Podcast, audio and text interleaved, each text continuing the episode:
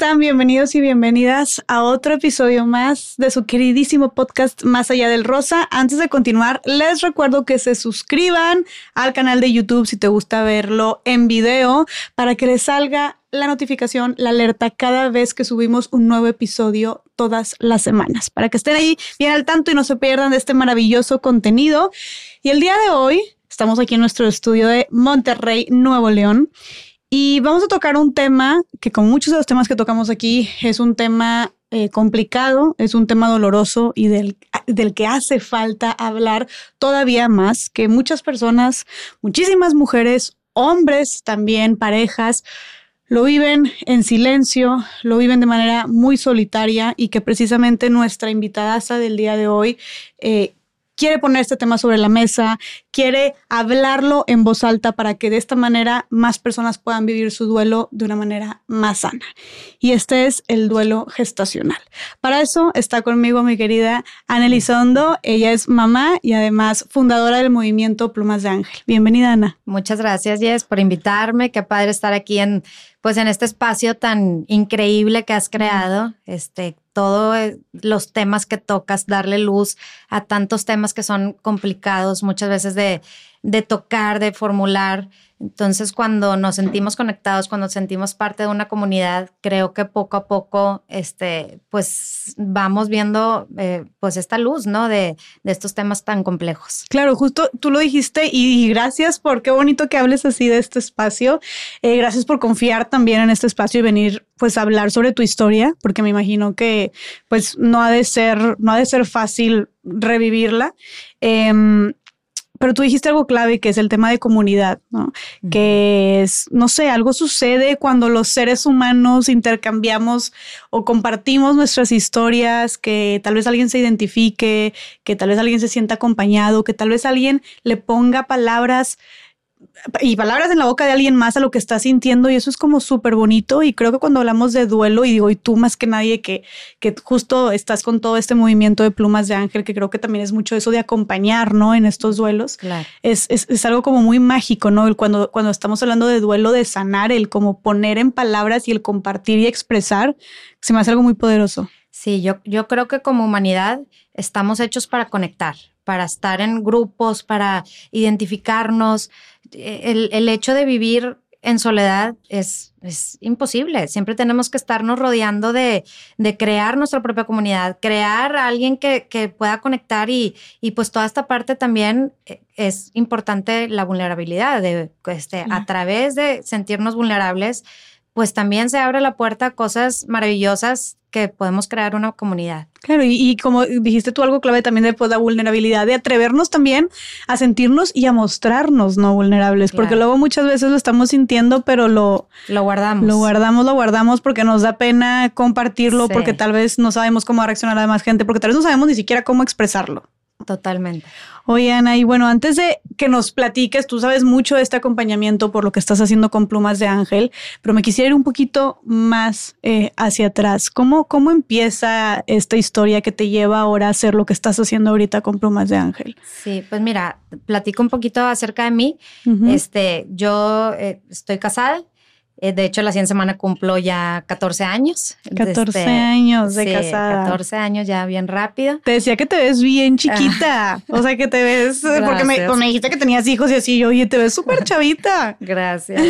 este, y, y, pues siempre desde el inicio, eh, Alex, mi esposo y yo, nuestra intención ha sido formar una familia. Este, a lo largo de estos años como que siempre ha sido un plan que hemos estado muy alineados de formar una familia y, y, pues gracias a Dios todo siempre se dio. Este, tenemos ahorita dos hijos, mi grande tiene 11 años y mi chiquita tiene 9 años. Un niño y una niña. Entonces. Niño y niña, sí. Okay. Y, y pues siempre teníamos la idea de tener tres. No sé por qué, así como que en el plan, me acuerdo un viaje que hicimos antes de, de, embarazarme de mi grande, este, dijimos, oye, pues así apuntamos como que nuestras metas, un año, cinco años, y pusimos, y tres hijos para tal año, o sea, así como que según nosotros, que porque en la servilleta del restaurante estábamos apuntando ya se iba a hacer, ¿verdad? Y entonces, pues todo se fue dando, este, gracias a Dios, muy bendecidos, nuestros dos hijos, y pues entonces ya estamos también emocionados de, de querer buscar ya el tercer embarazo. Este, gracias a Dios todo fue muy bien, rápido, pero este, a las pocas semanas empecé a tener sangrado y algo súper no este, anormal a mis, a mis otros dos embarazos. Entonces, pues sí fue como un foco rojo de, ay, ¿qué está pasando? ¿Qué es esto? ¿Es normal? No, bueno, pues a lo mejor en esta semana es normal. Y entonces, como que yo jamás en la vida me imaginé cómo iba a acabar la historia. Yo le veía como, bueno, pues hay gente que tiene sangrados y hay gente que, que se le complica un poquito el embarazo, pero típico que te dicen reposo y, ya. Entonces, y, así fue, el, el reposo, estábamos como que siempre con toda la ilusión de que este, íbamos a tener otro embarazo, luego supimos que iba a ser una bebé, una niña, entonces pues no, increíble, pues es súper padre, los hermanos felices, este, pero así fue, como que el embarazo empezó con complicaciones desde el día uno. día uno. O sea, desde la semana, no sé si decirte como las cinco o seis, y el doctor sí nos dijo, híjole, o sea, vamos a, el cuerpo es muy sabio y vamos a ver qué pasa, ¿no? Entonces, este, nosotros dijimos, no, ni más, o sea, aquí nosotros reposo, todo lo que se tenga que hacer porque aquí le vamos a dar con todo. ¿Tú cuántos años tenías, perdón? En ese, pues fue hace siete años, tenía, ¿cuántos? 29. Sí, 29, 29 años, ok. 29. Ok, tenías, o sea, ¿por cuánto tiempo de casada? Ahí tenía siete. Siete, años, de casa. Ok, ¿va? Entonces. Ustedes este, no, yo, o sea, machados. Pues nosotros, como que, digo, pues hay veces que hay complicaciones en el embarazo, pero nunca nos imaginamos que iba a estar tan, tan grave la cosa. Y empecé a tener como de repente expulsiones de coágulos. Y yo, ay Dios, ¿qué es esto? Y así. Y dolores bien fuertes. Entonces, como que ya me empecé a poner muy nerviosa. Y entonces, este, como que no sabíamos cuál era el plan y me cambio con otro doctor que estaba como un poco más especializado en temas, o, sea, como que iba a estar un poco más al pendiente del caso, porque ya estaba considerado como un caso un poquito más complicado. Y, en una de esas, este, pues que el doctor nos dijo, oye, por lo pronto ahorita todo está bien, este, yo creo que nos vemos en dos, tres semanas, mi esposo iba a tener un viaje, le dije, tú vete, no pasa, o sea, va a estar todo perfecto, los niños van a estar súper bien conmigo, mis papás ese día se iban a llevar a, a, mis hijos a un show, este, de Disney, de no sé qué, un, así, un showcito, y en eso dije, Ay, pues yo me voy a dormir un ratito, y en lo que algo sentí que se me vino una hemorragia, este, yo creo que un litro y medio más o menos. Entonces yo estaba sola y pues... ¿En tu este, casa? En ese entonces vivíamos en un departamento y mis suegros están en el de abajo. Entonces pues ahí les hablamos y pues ellos me, ahí me llevaron al, al hospital, pero eso fue como unas cuatro horas después de que mi esposo ya se fue de viaje. Entonces dije, a ver, hasta que no llegue, ahorita le hablo a mis papás, está pasando esto, no sé qué onda. Entonces, pues bueno, llegaron mis papás, este, le hablé a Alex, mi esposo, y pues todos preocupados, pero como que no, todo está bien. Entonces, como que nosotros siempre todo va a estar bien, como, como que nunca nos imaginamos que el, que el día de mañana no se iba a lograr el embarazo. Este, y ahí me quedé, ahí estuve todo, este, como, yo creo que como un mes en el hospital, iban mis amigas, iba la familia, este, pero como que siempre sí había como un miedo en el ambiente, o sea, yo de repente sí estaba como muy nerviosa porque, ay, eh, en lo que ya me iban a dar de alta y, y, te tienes que salir en silla de ruedas, otra hemorragia, yo, ¿qué es esto? Entonces así yo sin moverme y no que ya no pase nada, ya estaba un poquito más este, avanzado el embarazo y pues bueno, a ver. ¿En qué semana estabas? En ese entonces yo creo que... Cuando pasó pues ya llegando como al mes 5. Mes 5, ok, ok, pues sí estaba, ya, estaba avanzado. y tuviste entonces más hemorragias. Ahí, entonces me decían, mira, aquí es, te vas a tener que quedar aquí en el hospital, desde que nazca, porque esto, pues ya, es el estar yendo y viniendo, entonces llegó un punto en el que me bañaban ahí en la cama porque ya teníamos miedo que si me paraba otra cosa. Entonces, pero ya, eh, como todo ese tiempo, yo estaba muy nerviosa. Yo estaba muy nerviosa. Yo, es que, ¿sabes qué? Tengo algo en el corazón. Y, y, empecé a sentir, pues claro que era todo el estrés. Estoy sintiendo algo en el corazón y un día me llevaron a hacerme un estudio en el corazón porque yo necia que algo tenía en el corazón. ¿Y tenías algo? Por supuesto que no. Era, puro, puro, estrés, puro miedo. Y, y, poco a poco como que yo decía, yo no puedo estar viviendo eh, todo lo que sigue con este miedo. Me voy a morir, me voy a morir del, del estrés y pues la gente llegaba y pues vamos a hacer esta novena y este pues ya sabes, oye, hoy fui a misa y pidieron por ti yo, ay Dios, o sea, wow, o sea, como muy padre, una red de apoyo muy padre, este, pero poco a poco, yo ahí hablaba mucho con, con, mi cuñada Jessica, ella, este, pues es, tiene toda esta parte muy, una fe bien bonita y ella me decía, tú tienes que ir soltando, tienes que soltar tu miedo, entrega el dolor, entrega el miedo y poco a poco te vas a sentir mejor. Y yo, es que no puedo, no puedo, no hay manera, no, no, yo ya quiero que me digan cuándo, cuándo va a pasar y cuándo no sé qué. Y hasta que, no sé, de repente poco a poco se fue calmando un poquito la situación. En una de esas mi esposo me dice, oye, yo ahí en ese entonces no sabía todo lo que estaba pasando tras bambalinas, que pues mi familia, mis papás, mi esposo, este, mis hermanos, pues todos ahí infartados porque pues entre que buscando otras opiniones, cuando cambian, cuando van a preguntar otra opinión, mi hermana y Alex, mi esposo, el doctor le dice, si quieren que yo agarre el caso de Ana, nada más tienen que estar con la certeza que es muy probable que Ana se va a morir.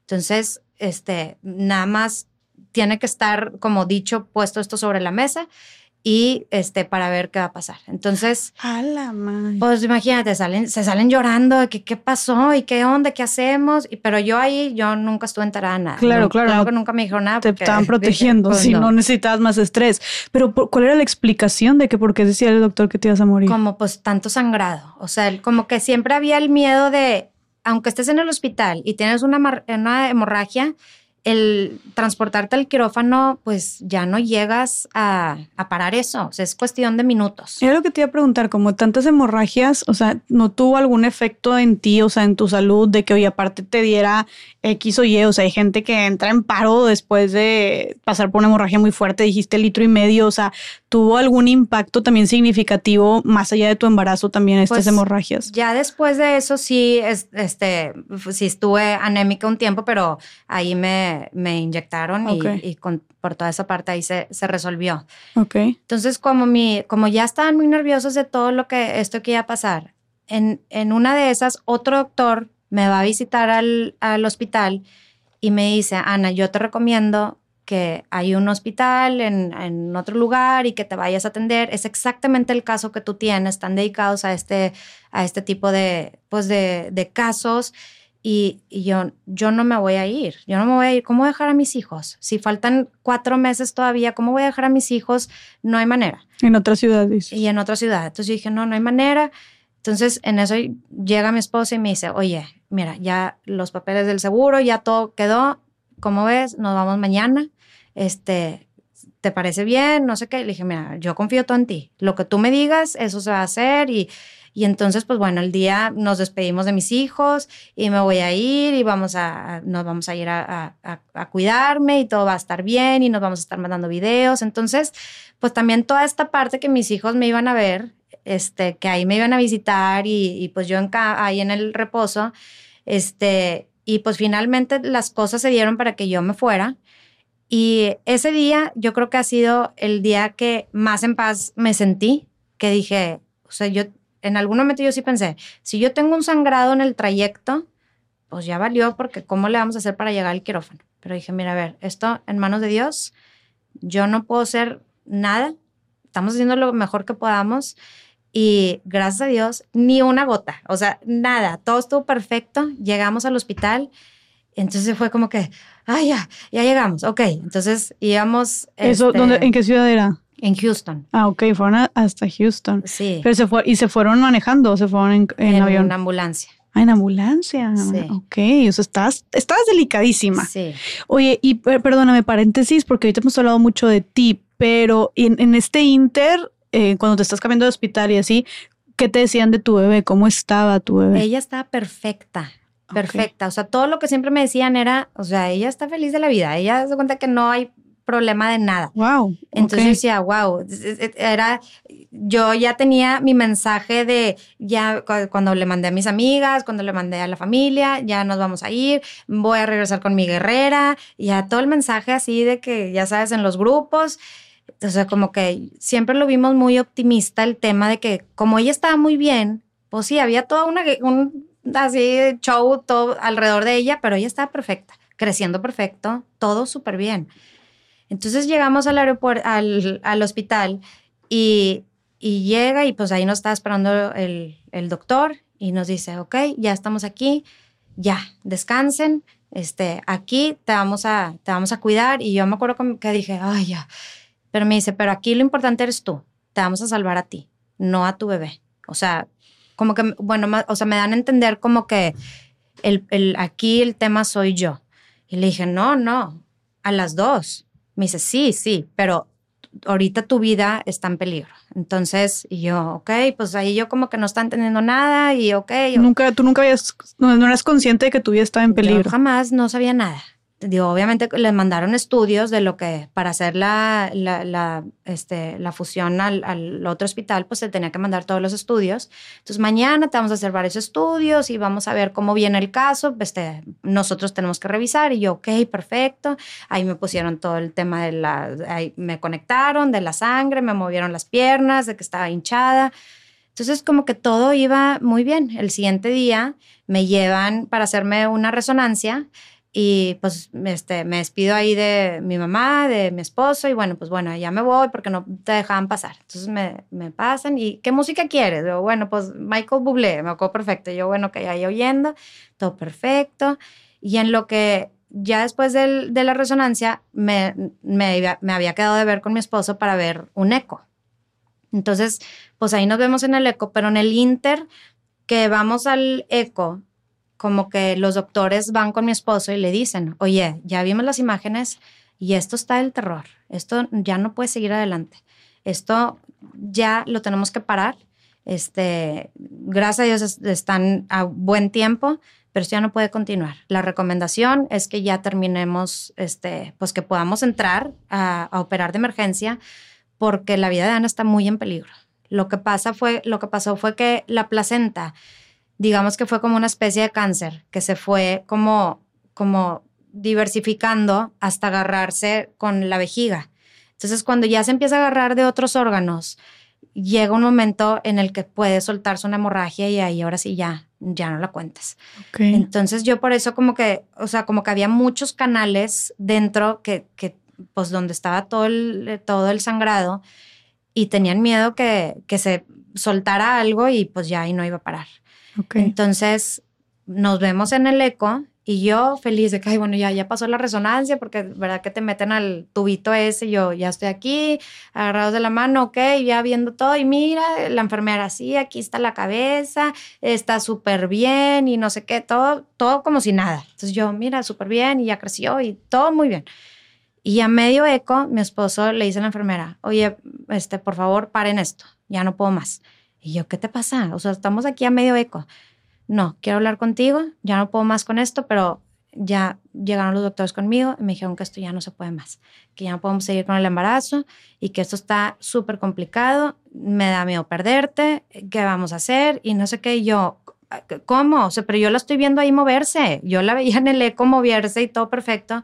No, ya no, y yo, entonces, eso fue mi último recuerdo de, pues, de estar viendo el eco y de repente ¿cómo? Y entonces de la camilla pues ya nos llevan al hospital, ahorita van a llegar los doctores y pues llega todo el equipo porque pues es un, cuando es un tema, un caso tan complicado, pues tiene que estar, este, pues diferentes, ¿verdad? Doctores que van a estar ahí involucrados por si la cosa se complica. Entonces lo que me dijeron fue, este, vamos a seguir, este, el plan es mañana operar a primera hora, a las 7 de la mañana les dije, pero ¿por qué me, o sea, ¿y qué pasa si, si me están diciendo eso hoy no? No, o sea, va a ser algo complicado que necesitamos descansar. Entonces mañana nos vemos aquí. Y yo, ok, pero ¿y, va a sobrevivir? Pues no estamos en una semana viable. Este, no estamos en una semana viable con la, con la vida. ¿Qué semana era? En, en ese entonces eran 22 semanas. Entonces, pues iba a ser bien difícil que ella pudiera sobrevivir en tan chiquita, tan pequeña semana. Cinco meses y medio era. Sí. Y, y, me dice, este, y le digo, oye, mi matriz, pues vamos a hacer lo que más se pueda para salvarla. Y yo, ok. Pero hace cuenta que ahí como que yo no sé qué me pasó, que me bloqueé. O sea, yo no sé cómo dormí esa noche, yo no sé qué pasó. Estábamos, este, mi mamá, mi Alex y una de las mejores amigas de mi mamá que vive ahí en Houston y no tengo ni idea cómo, qué pasó en esa noche, nos dormimos y el siguiente día pues ya se llegaron los, pues todos los demás, los papás, este, mi papá, mis suegros, mi hermano de Miami, este, y, y, pues ya me pasaron y yo, ay no, y, que pues bueno, este, pues en nombre sea Dios, vamos a ver qué pasa. ¿Era una operación de alto riesgo no? Era una, iba a ser una operación complicada y finalmente lo que pasó fue, pues fue una cesárea y me tuvieron que reconstruir la vejiga, porque la vejiga se cuenta que ya estaba, o sea, si la vejiga está así, pues ya estaba eh, la placenta, entonces tuvieron que cortar una parte para poderla pegar y al mismo tiempo tuve una histerectomía, que me quitaron el, pues sí, me tuvieron que quitar la matriz. ¿Por qué razón te tuvieron que quitar la matriz? ¿Te explicaron? Porque estaba, estaba tan invadida que si ellos trataban de quitar partes de la placenta, se podía soltar, o sea, no me sé exactamente los términos médicos, pero digamos que una vena importante podía este, tronarse y se acaba, se acaba esto. Entonces, para mí eso, yo nunca me imaginé eh, nunca me imaginé que íbamos a perder a Mila y menos la matriz. O sea, sí me acordaba que varias mamás cuando me iban a visitar, que también tenían placenta previa, me decían, no, y van a ser tu bebé y luego ya te quitan la matriz y bruto, porque ya, ya, ya vas a acabar. Y, y yo me acuerdo que le decía al doctor, sí, cuando nazca Mila, me vale ya la matriz, lo que sea. yo lo veía así como que, pues, pero obvio van a ser. Y entonces cuando de repente me despierto estoy toda, no sé cómo, con cables y, y, qué pasó y a ver, y qué está pasando y pues, no, pues a ver, pasó esto, Mila ya no sobrevivió y te quitaron la matriz y yo, este, con un dolor impresionante, yo decía, como que yo ya unas horas después empezaba a sentir que la anestesia estaba haciendo ya efecto y que ya se estaban despertando varias partes de, pues de aquí, de la panza. Entonces yo sentía como patadas y yo, es que me da pena decir, pero yo siento que está dentro de mí, porque yo estoy sintiendo movimientos. Entonces, este, yo, es que están seguros porque yo estoy sintiendo patadas. Y pero pues se de cuenta que pues el intestino que se está despertando y todo ya se está empezando y pues toda este que el, el cuerpo poco a poco se va, este, pues ya aprendiendo. Pero como que luego ya que me entero, oye, no, pues Mila no sobrevivió, te quitaron la matriz, yo no lo puedo creer. O sea, ¿qué, qué, qué, pasó? Y pues nomás sentía las lágrimas en ese entonces, no podía del dolor llorar, pero sentía las lágrimas nomás este, escurrir por, pues, por toda la cara. Y pues mi esposo, me acuerdo de verlo y que me abrazaba y me decía, vamos a estar muy bien, vamos a estar muy bien. Y yo, a ver, pero este no está entendiendo que acabamos de perder a la bebé. O sea, ¿por qué me está diciendo que vamos a estar muy bien? Obviamente él, yo no viví lo que él vivió de que se puede morir tu esposa. Yo nunca supe eso. Entonces, cuando él me empieza a decir, y vamos a llevar a los niños a Disney, y cómo ves, y nos vamos a ir a la playa, y vamos, y le dije, en tu vida quiero hacer eso. O sea, yo ya se me acabó, yo no quiero hacer eso, y vas a ver, y vamos a estar juntos, y, y yo, no, es que yo no quiero hacer eso. Yo no, yo jamás lo vi, nunca lo vi venir. Para mí fue una sorpresa, o sea, fue un shock. Sí, aunque te, o sea, aunque te hayan dicho que, que no sabían si Mil iba a sobrevivir, tú nunca lo consideraste como una opción verdadera. Nunca lo consideré porque como que yo hablaba con muchas personas que ellas sí habían tenido un diferente caso, pero luego me dijo mi mamá, me dice, es que yo como que sí oía sus, sus casos y no estaban tan complicados como el tuyo. Entonces, como que, pues esta parte que yo decía, no, claro, yo me voy a juntar con ellas y vamos a, yo voy a ir el día de mañana a visitar a otras mamás que tengan placenta previa y les voy, o sea, de que, pues claro, que yo también. ¿Así se llama placenta previa? Placenta previa. Mi, Placenta previa es cuando la placenta se sale del, del útero, pero el, mío fue, se llama placenta previa percreta, cuando todavía llega a agarrarse de otros órganos. Mm este, entonces estuvo más complicada esa parte. Ok. Pero no dices que este tú nunca lo, o sea, nunca te mentalizaste que eso podía pasar, vaya, nunca te preparaste. Digo, también fue de un día a otro, ¿verdad? Ni, Tampoco tuviste mucho tiempo como para racionalizar el, o, ok, voy a tener esta operación que puede llevarme a esto y esto y tal. O sea, tú un día antes te estaban haciendo el eco. Claro, jamás. Digo, y del mismo miedo que yo tenía cuando yo estaba en reposo, no sé cómo decir de qué era ese miedo, porque de qué tenía miedo no sé, pero pues, qué raro que nunca me imaginé que iba a pasar esto, pero nada más tenía miedo. No sé, no sé cómo explicar. Pero no pensabas cómo puedo perder a mi hija. Pues sí, o sea, pero como que, eh, como, nos, como que nunca lo vi real. Ok. Pero sí lo sentía. Entonces, cuando ya pasa, pues realmente pues, nunca estás preparado para, para pasar por esto. Este, y entonces, pues, me como ya me tuvieron que reconstruir la vejiga, pues tuve ahí un mes con, con una sonda y me tuve que quedar ahí en recuperación, pues todo un mes. Entonces, pues todo ese mes, pues yo estaba allá, no estaba en casa, mis, pues Alex yendo y viniendo. Yo obviamente quería que vaya con mis hijos, porque pues digo, estaban con mis suegros y súper bien atendidos y acompañados y todo, pero yo al mismo tiempo decía, no quiero que te vayas. Este, y mi mamá todo el tiempo se quedó conmigo, mi papá también iba, mi abuelita, este, siempre estuve súper bien acompañada. Pero mis hijos fueron como hasta la tercera semana y ahí sí fue de, ok, levántate, este, levántate y ni modo, haz el esfuerzo de caminar. Me, me costaba demasiado, eh, pues toda la recuperación fue como muy pesada.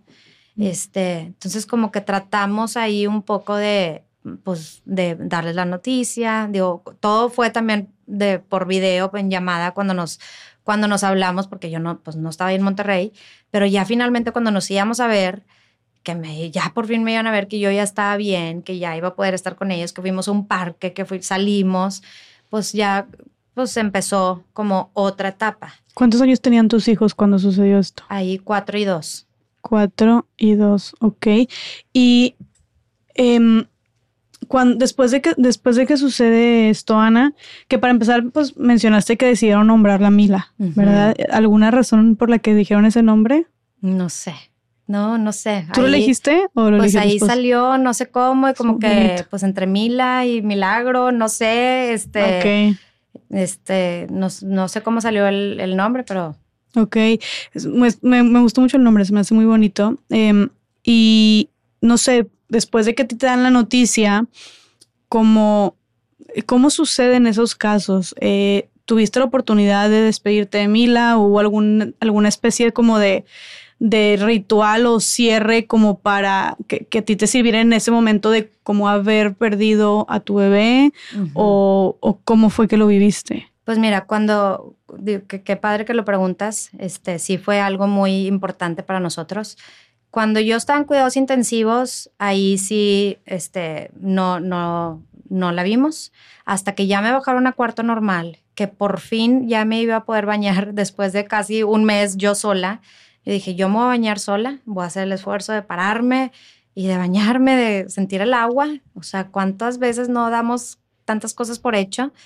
este, dije, me quiero bañar, quiero estar un poquito este, presentable, sentirme mejor y para poder conocerla. Y, ya, pues, este, nos la iban a llevar y se salieron todos del cuarto, nos iban a esperar en no sé dónde. Y en eso, este, pues nos la trajeron con un gorrito, tapadita. Y en ese entonces, como que yo nunca, me, yo nunca sabía lo que era una bebé de 22 semanas de gestación. Entonces, no, yo no sabía, yo, me, yo pensé que iba a haber una bebé como pues gordita, ya sabes. Este, entonces como que sí fue difícil al principio. Este, la vimos, la, o sea, como que pues una bebita chiquita, pero completamente formada, perfecta, divina, este, demasiado bonito todo, el cuidado con la que la manejaron, este, entonces, pues ya ahí la, la conocimos, fue un este, pues algo bien difícil. Mi esposo estaba súper, pues súper triste con todo esto, como que siento que ahí fue cuando también ya se soltó a que fue, pues es bien difícil cuando como mamá estás cargando a la bebé y, y pues él nunca no sintió eso, pero pues obviamente él está súper involucrado y hasta que por fin él ya pudo cargar a la bebé. Mm. Este, siento que esta parte del hospital gracias a Dios tuvimos un trato muy digno, muy respetado, este, muy humano. Muy, muy humano. La gente sabía que en este cuarto estaba el ambiente de que no podían entrar a festejar, no podían entrar a preguntar cosas porque pues estábamos en, tristeza total. Y entonces mi cuñada, que pues ella es consagrada, la invitamos a que nos acompañara, que nos acompañara a bautizarla. Y pues ella la bautizó, estuvimos los tres, que estuvo súper, la verdad estuvo súper bonita. O sea, yo ahí como que me acuerdo de todo, pero pues sí fue así como un shock de pues estar nada más los tres. Y, y, ya, después de cierto tiempo se la llevaron, le tomaron unas fotos, nos dejaron su gorrito, su colchita, todo. Este, y, pero siento que sí tuvimos ese cierre de, de poderla conocer, de poderla abrazar, de poderle decir todos los deseos que nosotros teníamos con ella y, y, pues que las cosas no salieron como nosotros queríamos, que las cosas nos tuvo nuestro control. Claro. O sea, sí le hablaron ustedes. Se despidieron de ella. Sí, totalmente. Wow, qué, qué, bonito que pudieron tener esa oportunidad, porque me imagino que, no sé, si tal vez otros papás no la tengan, eh, no hay oportunidad, el hospital no tiene tal vez este, este, esta, esta atención o este cuidado con ellos, o tal vez también no puedan, o sea, no se atrevan a, no tal vez ver este a su hijo o a su hija. Pero qué bonito que pudieron tener esa oportunidad. Sí, gracias a Dios nosotros sí tuvimos esta, pues es un regalo lo que tuvimos. Pero sí, ahorita que ya estoy más metida en esto, veo que hay demasiada necesidad, hay mucho por hacer. Creo que empezar un duelo sano también empieza desde cómo empiezas a, pues desde cómo vives el día uno, cómo recibes la noticia, qué pasa. Este, es súper importante, pues todos estos factores que son externos al final del, día, pues todo el, equipo médico, pero portarse de una manera tan humana y de sensibilizar tanto, a nosotros nos, nos ha ayudado muchísimo a nuestro duelo de cómo poderlo afrontar. Oye, qué importantísimo eso que mencionas porque se ha mencionado varias veces en este episodio como la parte tan crucial de esta atención humana por parte de los profesionales de salud. En diferentes cosas hemos hablado, eh, y, pero nunca se había mencionado en esta parte del duelo gestacional, de haber perdido eh, a un bebé. O sea, porque hay mucha gente del, del sector salud que nos escucha qué importante el tener como este cuidado y estas atenciones desde saber que vamos a darle su espacio a esta familia, ¿no? Claro. Sí, sí. Porque me este imagino que también, no sé si te ha tocado algún caso o así de, de personas, de profesionales de la salud que tal vez no hayan tenido este tacto con papás que acaban de perder a un hijo, tal vez. Sí, pues mira, conozco de los dos. Desde doctores, que ya he hablado, por ejemplo, con unos y dicen, para nosotros es durísimo. O sea, nosotros también vivimos un duelo nos ha pasado cuando estamos en una cita y estamos en revisión y nos estamos dando cuenta que el bebé ya no tiene latido, pero a los 15 minutos va a entrar otra paciente. Entonces, ¿cómo le hago? Porque quiero empatizar demasiado y obviamente él también está viviendo un cierto tipo de duelo como doctor, pero al mismo tiempo pues va a seguir la otra persona, entonces pues se retrasa un poco para darle todo este espacio y, y, y cómo como doctor pues te mueves. Pero también está el, el, otro caso que también conocemos de doctores que te dicen, este, ya tu bebé se murió y ya olvídate y cosas horribles, unas palabras espantosas, dices, y ya no lo puedes ver y salte aquí, deja de llorar y, o sea, dices, ¿cómo, cómo, cómo, tienes esa, cómo puedes tener ese tacto? Claro, y, y, que creo que puede también profundizar mucho más el trauma, ¿no? Totalmente. De, de esa experiencia. Sí o sea, no pudieron eh, a Mila haberla puesto en una incubadora. No funcionaba de esa manera. Mira, yo como que sí llegó, me, empecé a hacer muchos cuestionamientos después. Luego conocí, me, yo me metí a muchos grupos de apoyo. Este, ya cuando pasó, como que yo estaba buscando muchas respuestas, me metí a investigar mucho y no sé cómo di con una mamá que tuvo la misma condición que yo, con los mismos doctores en la misma ciudad. Entonces yo sentía que ella y yo teníamos que hablar. Y yo dije, ya, alguien por fin que me va a entender. Entonces nos contactamos y todo, y en eso me dice, este, mi bebé sí vivió dos horas y las mismas semanas. Y para mí, esa información que me dio me volvió loca. O sea, yo dije, yo no sé si mi bebé duró dos horas, yo no sé si vivió, yo no sé qué le hicieron, yo no sé qué pasó. Mi esposo no estaba ahí adentro. Entonces, ¿qué pasó? Entonces, todos esos como hubiera, ¿qué pasó? Me volví loca. Entonces, como que a mí lo que me ha dado paz es decir, es algo que yo no tuve el control, que estoy confiando plenamente en que los doctores pues hicieron lo que, lo que mejor que pudieron, pero no sé. No sé si, si vivió ciertos minutos, no sé qué le hicieron, no sé si la taparon. O sea, como que yo soy una persona muy visual. Entonces, yo hubiera querido que alguien esté grabando todo ahí para yo poder ver. Es más, o sea, digo, luego mi familia me dice que nada más tú, pero yo, yo quería ver todo. O sea, yo soy como, quiero ver qué, qué había dentro, quiero ver qué está pasando. Como que sí me, para mí, darle como este cierre. Este, entonces para mí todo esto de qué pasó con Mila, a dónde se la llevaron, que, que no tengo ni idea. Este, no sé. Y no te lo explicaron nunca. No, no me explicaron. Lo que sí es que pues todos los, eh, todos los días que yo estuve en cuidados intensivos, pues la, la tienen como en un lugarcito que está frío para poderla mantener. Este, cuando nosotros la cargamos estaba fría, o sea, estaba muy para poderla, o sea, que ella esté en condiciones. Claro, claro, este, Entonces, pues es difícil. Sí, me imagino. Y, que creo que eh, qué bueno que sacas ese tema del hubiera, ¿no? O de los cuestionamientos que te haces, eh, porque me imagino que muchas mamás, y ya tú ahorita teniendo contacto con tantas mamás y papás también, eh, viviendo, pasando por este duelo que perdieron un bebé, pues tal vez se hagan muchos cuestionamientos, tal vez incluso se lleguen a culpar, ¿no? Eh, ¿Y cómo has lidiado tú con, ese, con, con esas preguntas? ¿Cómo has lidiado tú con ese hubiera, con ese... Pues sí, es bien difícil. Yo creo que cuando empiezas un duelo, inevitablemente también viene sentimientos de culpa, vienen sentimientos de, pues de todos los hubieras, y si yo hubiera hecho esto, a mí lo que me ha dado mucha paz es, nosotros hicimos lo mejor con la información que teníamos en ese momento. O sea, no hay nada que no hubiéramos hecho por salvarla. Y esto es algo que se salió totalmente de nuestras manos, como me dice mi esposo. Nosotros estábamos manejando la carretera con los cinturones derechos, a la velocidad súper bien, y se nos estrelló un tráiler.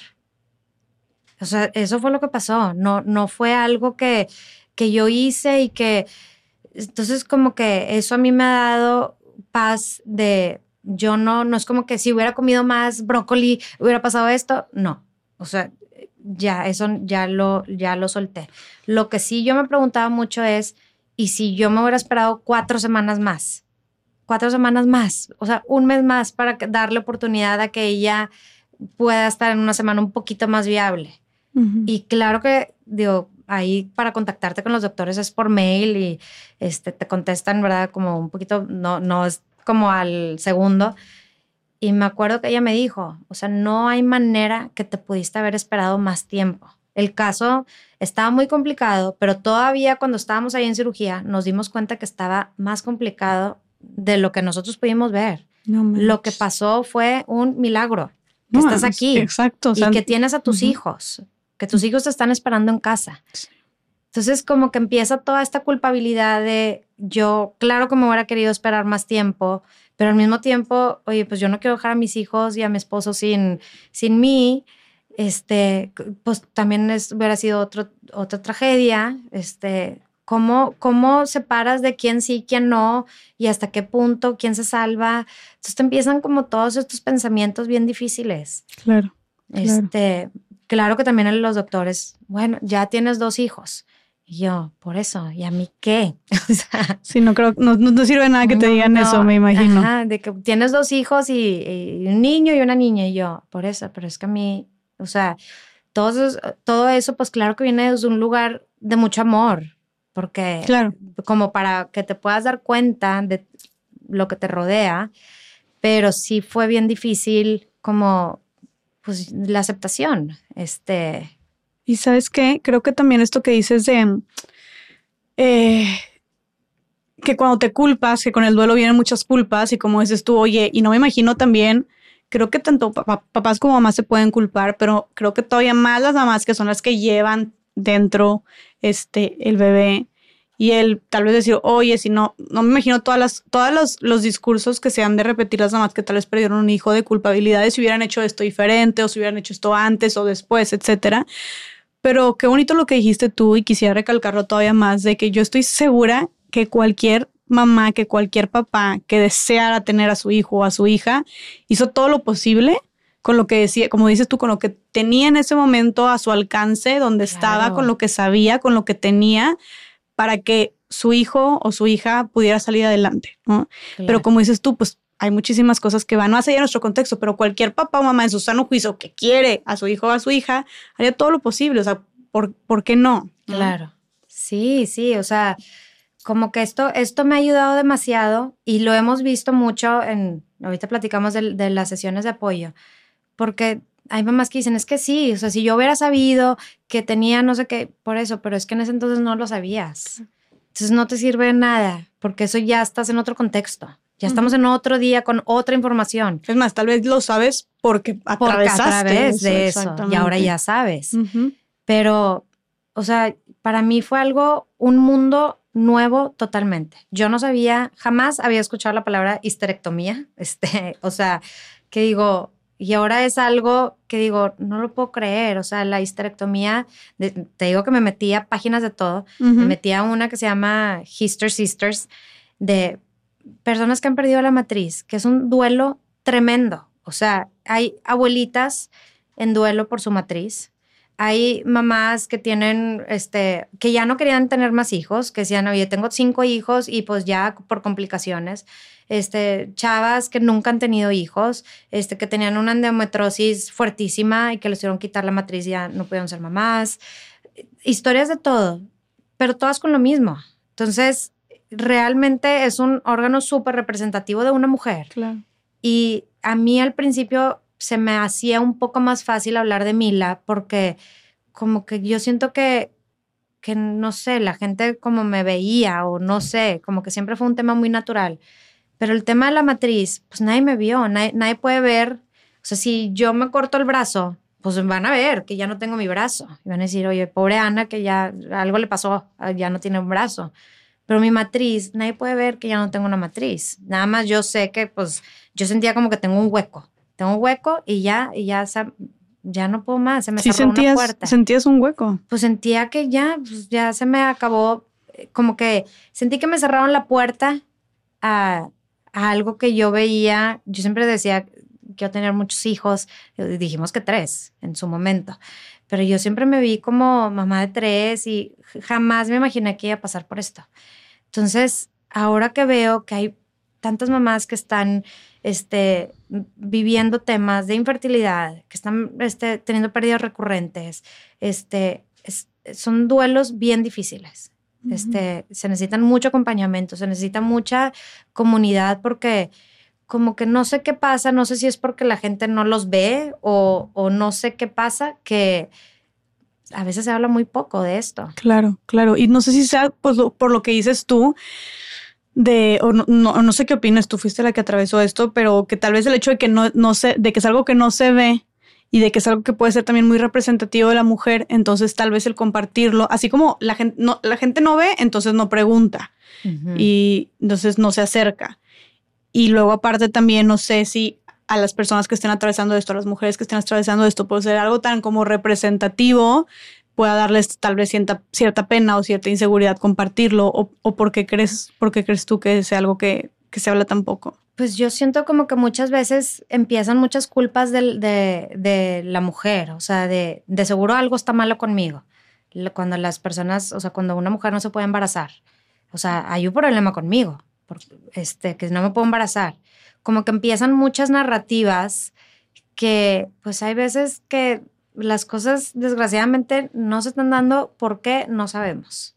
Y ahorita está sucediendo mucho, ¿verdad, Ana? O sea, no sé, o no sé si se esté hablando más o esté incrementando más, pero están habiendo muchísimos, o sea, muchísimas complicaciones eh, y, muchísima dificultad para muchas mujeres en embarazarse. O al menos es lo que yo he visto a mi alrededor. No sé si sea también representativo de la realidad. Sí, pues o sea, como que siento que cada quien vive su propia batalla. Hay gente que le llega, como a mí, mis primeros dos embarazos fue a ver, yo estaba haciendo ejercicio brincando hasta el final, todo perfecto, todo se dio, nada de, todo estuvo muy bien. Y desgraciadamente este tercer embarazo fue todo lo opuesto. Empezamos el embarazo atacados de la risa de que, wow, sí, buenísimo, ya, este, tal cual, cual tal cual, o sea, salió todo súper diferente a lo que teníamos en mente, jamás nos imaginamos, pero veo que es algo importantísimo de hablar. Claro. Que demasiada gente lo vive. Y también me imagino que haber sido muy difícil, Ana, como, digo, ya lo mencionaste tú, pero ¿sentías tú que estabas viviendo dos duelos distintos o era un solo duelo? O sea, por perder a Mila, pero también perder a tu matriz, ¿creías que estabas como lidiando con dos duelos al mismo tiempo? Sí, sí, son dos duelos y realmente siento que también cuando empiezas un duelo, como que se van pescando muchos duelos al mismo tiempo. Mm. O sea, está el duelo de, oye, la ilusión que yo tenía de esta creencia que yo tenía de esta maternidad, que, o sea, de mi familia que yo tenía pensada. Está el duelo, pues, de, este, mis hijos ya no van a tener a su hermana que tanto estaban esperando, a, acompáñalos a ellos también a tener su duelo. Mm. El duelo de todo el tiempo que yo no estuve en casa y que ellos estuvieron muy asustados de ya no verme el duelo de, de un día a otro, ya no podemos tener hijos. Para mí eso fue así como, no me puedo creer, ya no puedo tener hijos. ¿Qué pasó? O sea, yo decía, ay no, pero de seguro, de seguro sí, este, voy a tener ahí mi periodo. No, no, ya se acabó, nunca más.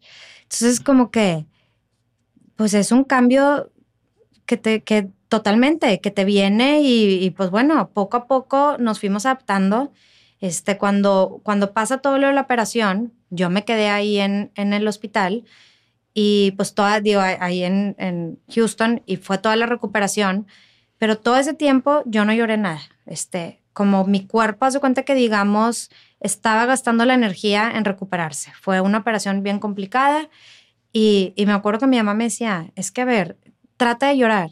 Y me iba al baño, me veía en el espejo, hacía cara como que iba a llorar y no me salía ninguna lágrima. Yo, no puedo llorar, mamá. O sea, no puedo llorar. Pero te sentías triste. Me sentía, o sea, mi mamá se dormía afuera de, para ahí estar conmigo cuando Alex no estaba. Este, de para estar al pendiente y ahí la pobre ahí estaba, estuvo al súper pie del cañón y no, no podía llorar.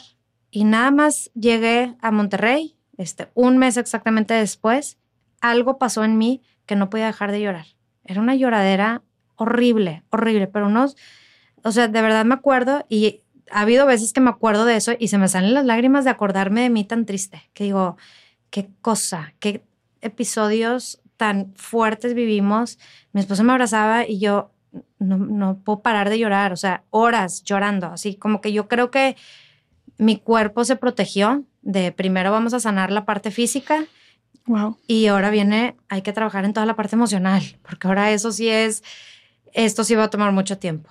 Y pues ha sido un recorrido muy grande, este, pero siempre con la intención de hablarlo, siempre con la intención de compartirlo con nuestro círculo más cercano. Este, gracias a Dios tuvimos nuestros amigos lindísimos, nuestra familia, mis suegros, cuñados, todos este, súper al pendiente, como súper reconocidos por ellos. Y, y desde ahí pues empezamos ahora sí como, ok, este, vamos a trabajar en, un duelo. Vamos a trabajar en lo que estamos viviendo como ahora como familia, porque mi duelo como mamá, como pareja, como hijos, este, cómo le hacemos y también, pues, los abuelos. Claro, sí, todos están viviendo un duelo. la verdad es que este tipo de pérdidas, este, digo, todas, pero sí impactan a toda la familia. A veces pensamos que la mamá o la pareja, no, es toda una red que, oye, a lo mejor, no sé, había casos que este, iba a ser el niño, que por fin este, eran puras niñas y el niño, y, el, el, niño murió y el abuelo este, estaba en duelo, o a lo mejor era el primer nieto, o no sé, o sea, o siempre, ¿verdad? Este, como abuelo, pues tú estás preocupado por tus hijos, y, pero al mismo tiempo estás tratando de cuidarlos, entonces nuestros papás súper al pendiente de nosotros, pero yo creo que en ese entonces no se dieron ese tiempo de, de también estar en, darse su tiempo y, y, pues poco a poco también, pues todo es también para ellos. Ellos también están súper tristes con todo lo que pasó. Completamente, sí, que e, eso, eso tienes mucha razón. Muchas veces pensamos luego, luego, incluso a, a veces solo en la mamá, ¿no? Y, dijimos, vamos, va, el, no, no sigue el papá, ¿no? Pero toda la familia también, que a final de cuentas, pues muchas veces eh, eh, un bebé es una ilusión que viene a hacer, a iluminar pues toda la familia, ¿no? Entonces, claro que, que cada quien vive también su duelo a su manera. Ahora, hablando de, de, tus hijos, Eh, ¿Cómo fue que manejaste esta situación y cómo les diste la noticia a tus hijos? Porque aparte estaban chiquitos de que habían perdido a su hermana. Pues como que mi hijo, él, él, es, él es muy sensible, este, pues tiene cuatro años, como que él sí, este, tenía la noción del, del tema del sangrado. Entonces de repente sí me mandaba la maestra cartitas de que este, una cartita que decía, mamá, te mando sangre y te mando amor. Y, o sea, como que el tema de la sangre sí fue, aunque nunca le tocó. O sea, nunca lo vio. Nunca lo vio. Jamás. Pero ustedes le contaban entonces que tú pues, estás teniendo estos se, episodios. Se siente en el ambiente o yo no sé, pero yo dije, qué impresión cómo está percibiendo esto. los niños son súper inteligentes. inteligentes. Y sensibles también en lo que está sucediendo. Ok, entonces te, y mandaba cartitas. Sí, me mandaban así cartitas.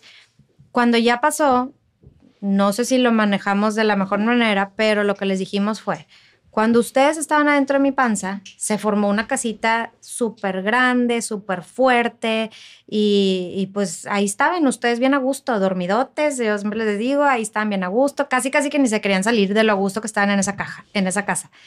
Pero cuando Mila nació, cuando Mila estaba en mi panza, su casita no se formó bien, su casita no está tan bien hecha y así se formó. Ella no la hizo y yo no la hice. La casita sí se formó.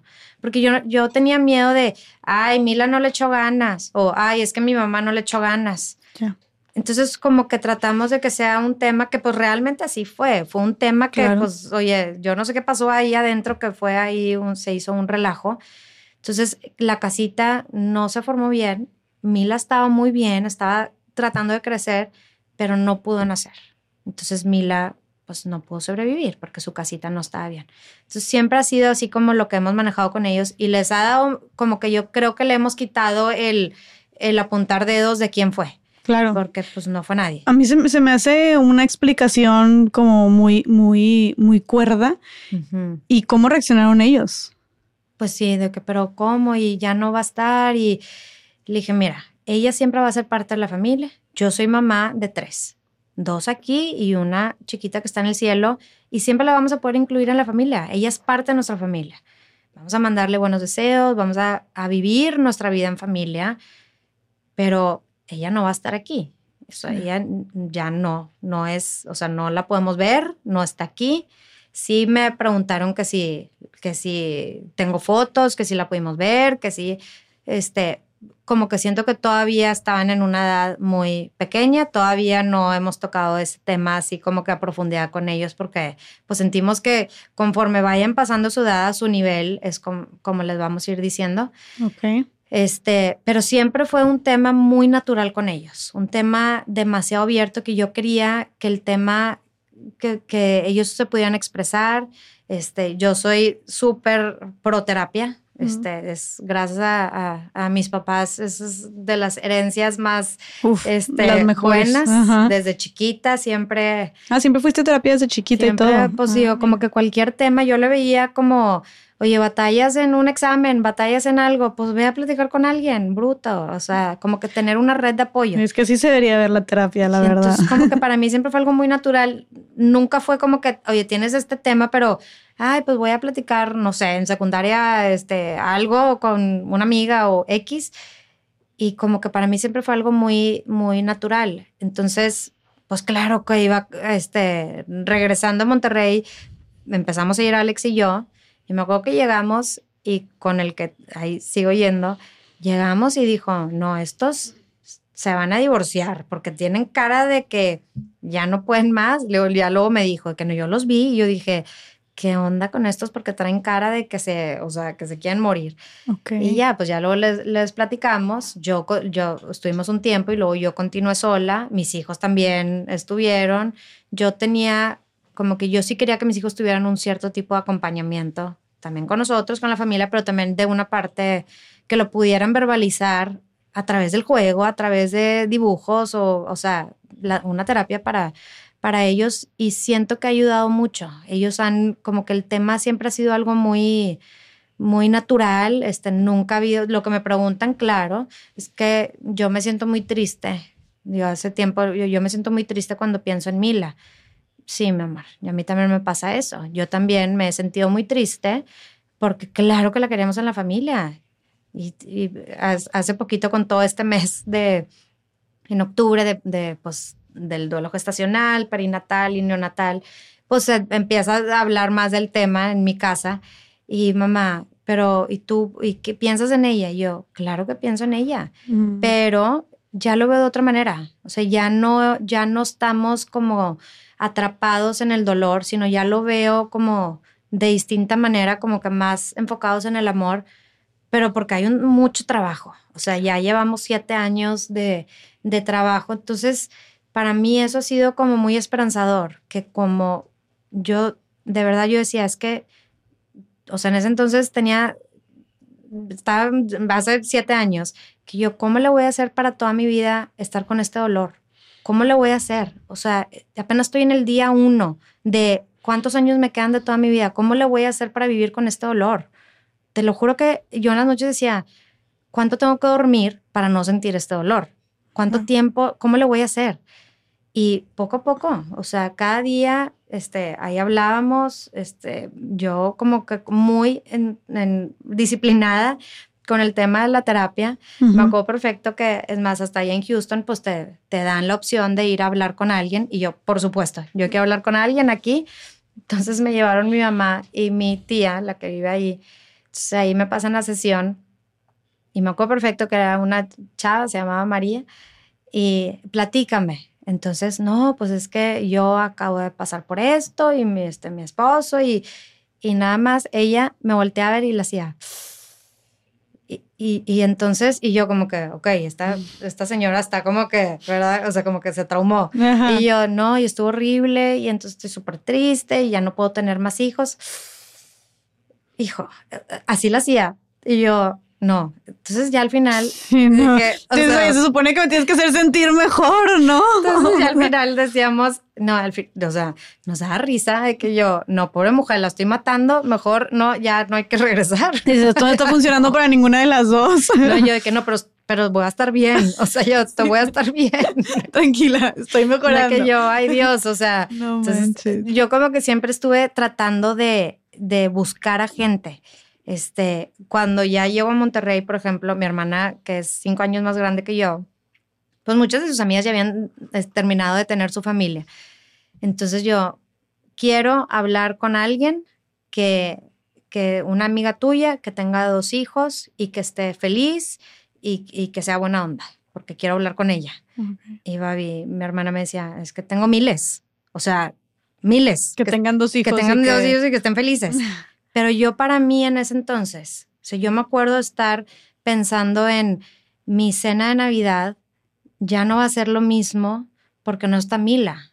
O sea, yo pensaba en, en, eso, como que pues cuando estás pasando por un duelo empiezan este como pensamientos que no sé dónde salen, te empiezan a salir creencias que tienes ahí súper este, arraigadas y yo de verdad decía, es que vamos a estar hongos, o sea, mi familia va a estar honga, porque no está Mila. Pero luego ya en terapia entendí que dije, es que el año antes de que, de que incluso que me enterara que estábamos embarazados de, de Mila, me acuerdo perfecto que yo escribí y que puse, estoy súper agradecida que tenemos dos hijos, que estamos juntos, que nos la pasamos increíble en este verano, no puedo pedir más. Esto fue meses antes de embarazarme de Mila. Después pasa todo lo de Mila y la perdemos, este, la matriz, y ahora mi familia está, es lo peor. Yo ya lo veía así. O sea, mi familia ya no está completa, mi familia no va a ser feliz nunca y vamos a ser unos, este, ya, hongos. Yo digo, qué egoísta pensar esto, porque ¿cómo yo le puedo dar este mensaje a mis hijos que están aquí? Que ahora, antes yo los veía como que estaba muy bien, pero ahora ya lo veo como que no está completo. Yo no lo puedo, esta responsabilidad tampoco a Mila, de que tú veniste, este, como, como tú ya no estás aquí, mi familia ya no está completa. Entonces se me hace como, dije, este pensamiento tiene que cambiar. Mi familia está completa. Estamos, o sea, siempre va a ser parte de mi familia. Tengo dos hijos aquí, tenemos una chiquita que está en el cielo y, y pues así me tocó la maternidad. Así, así va tocando. Claro.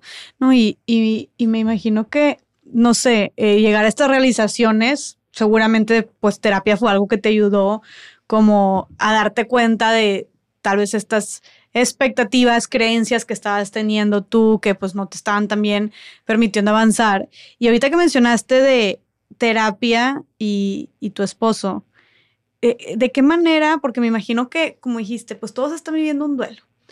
Y, y cuando, aparte, siento que es algo que es muy dentro de la familia, en este caso, tu familia nuclear, tu esposo, tus hijos.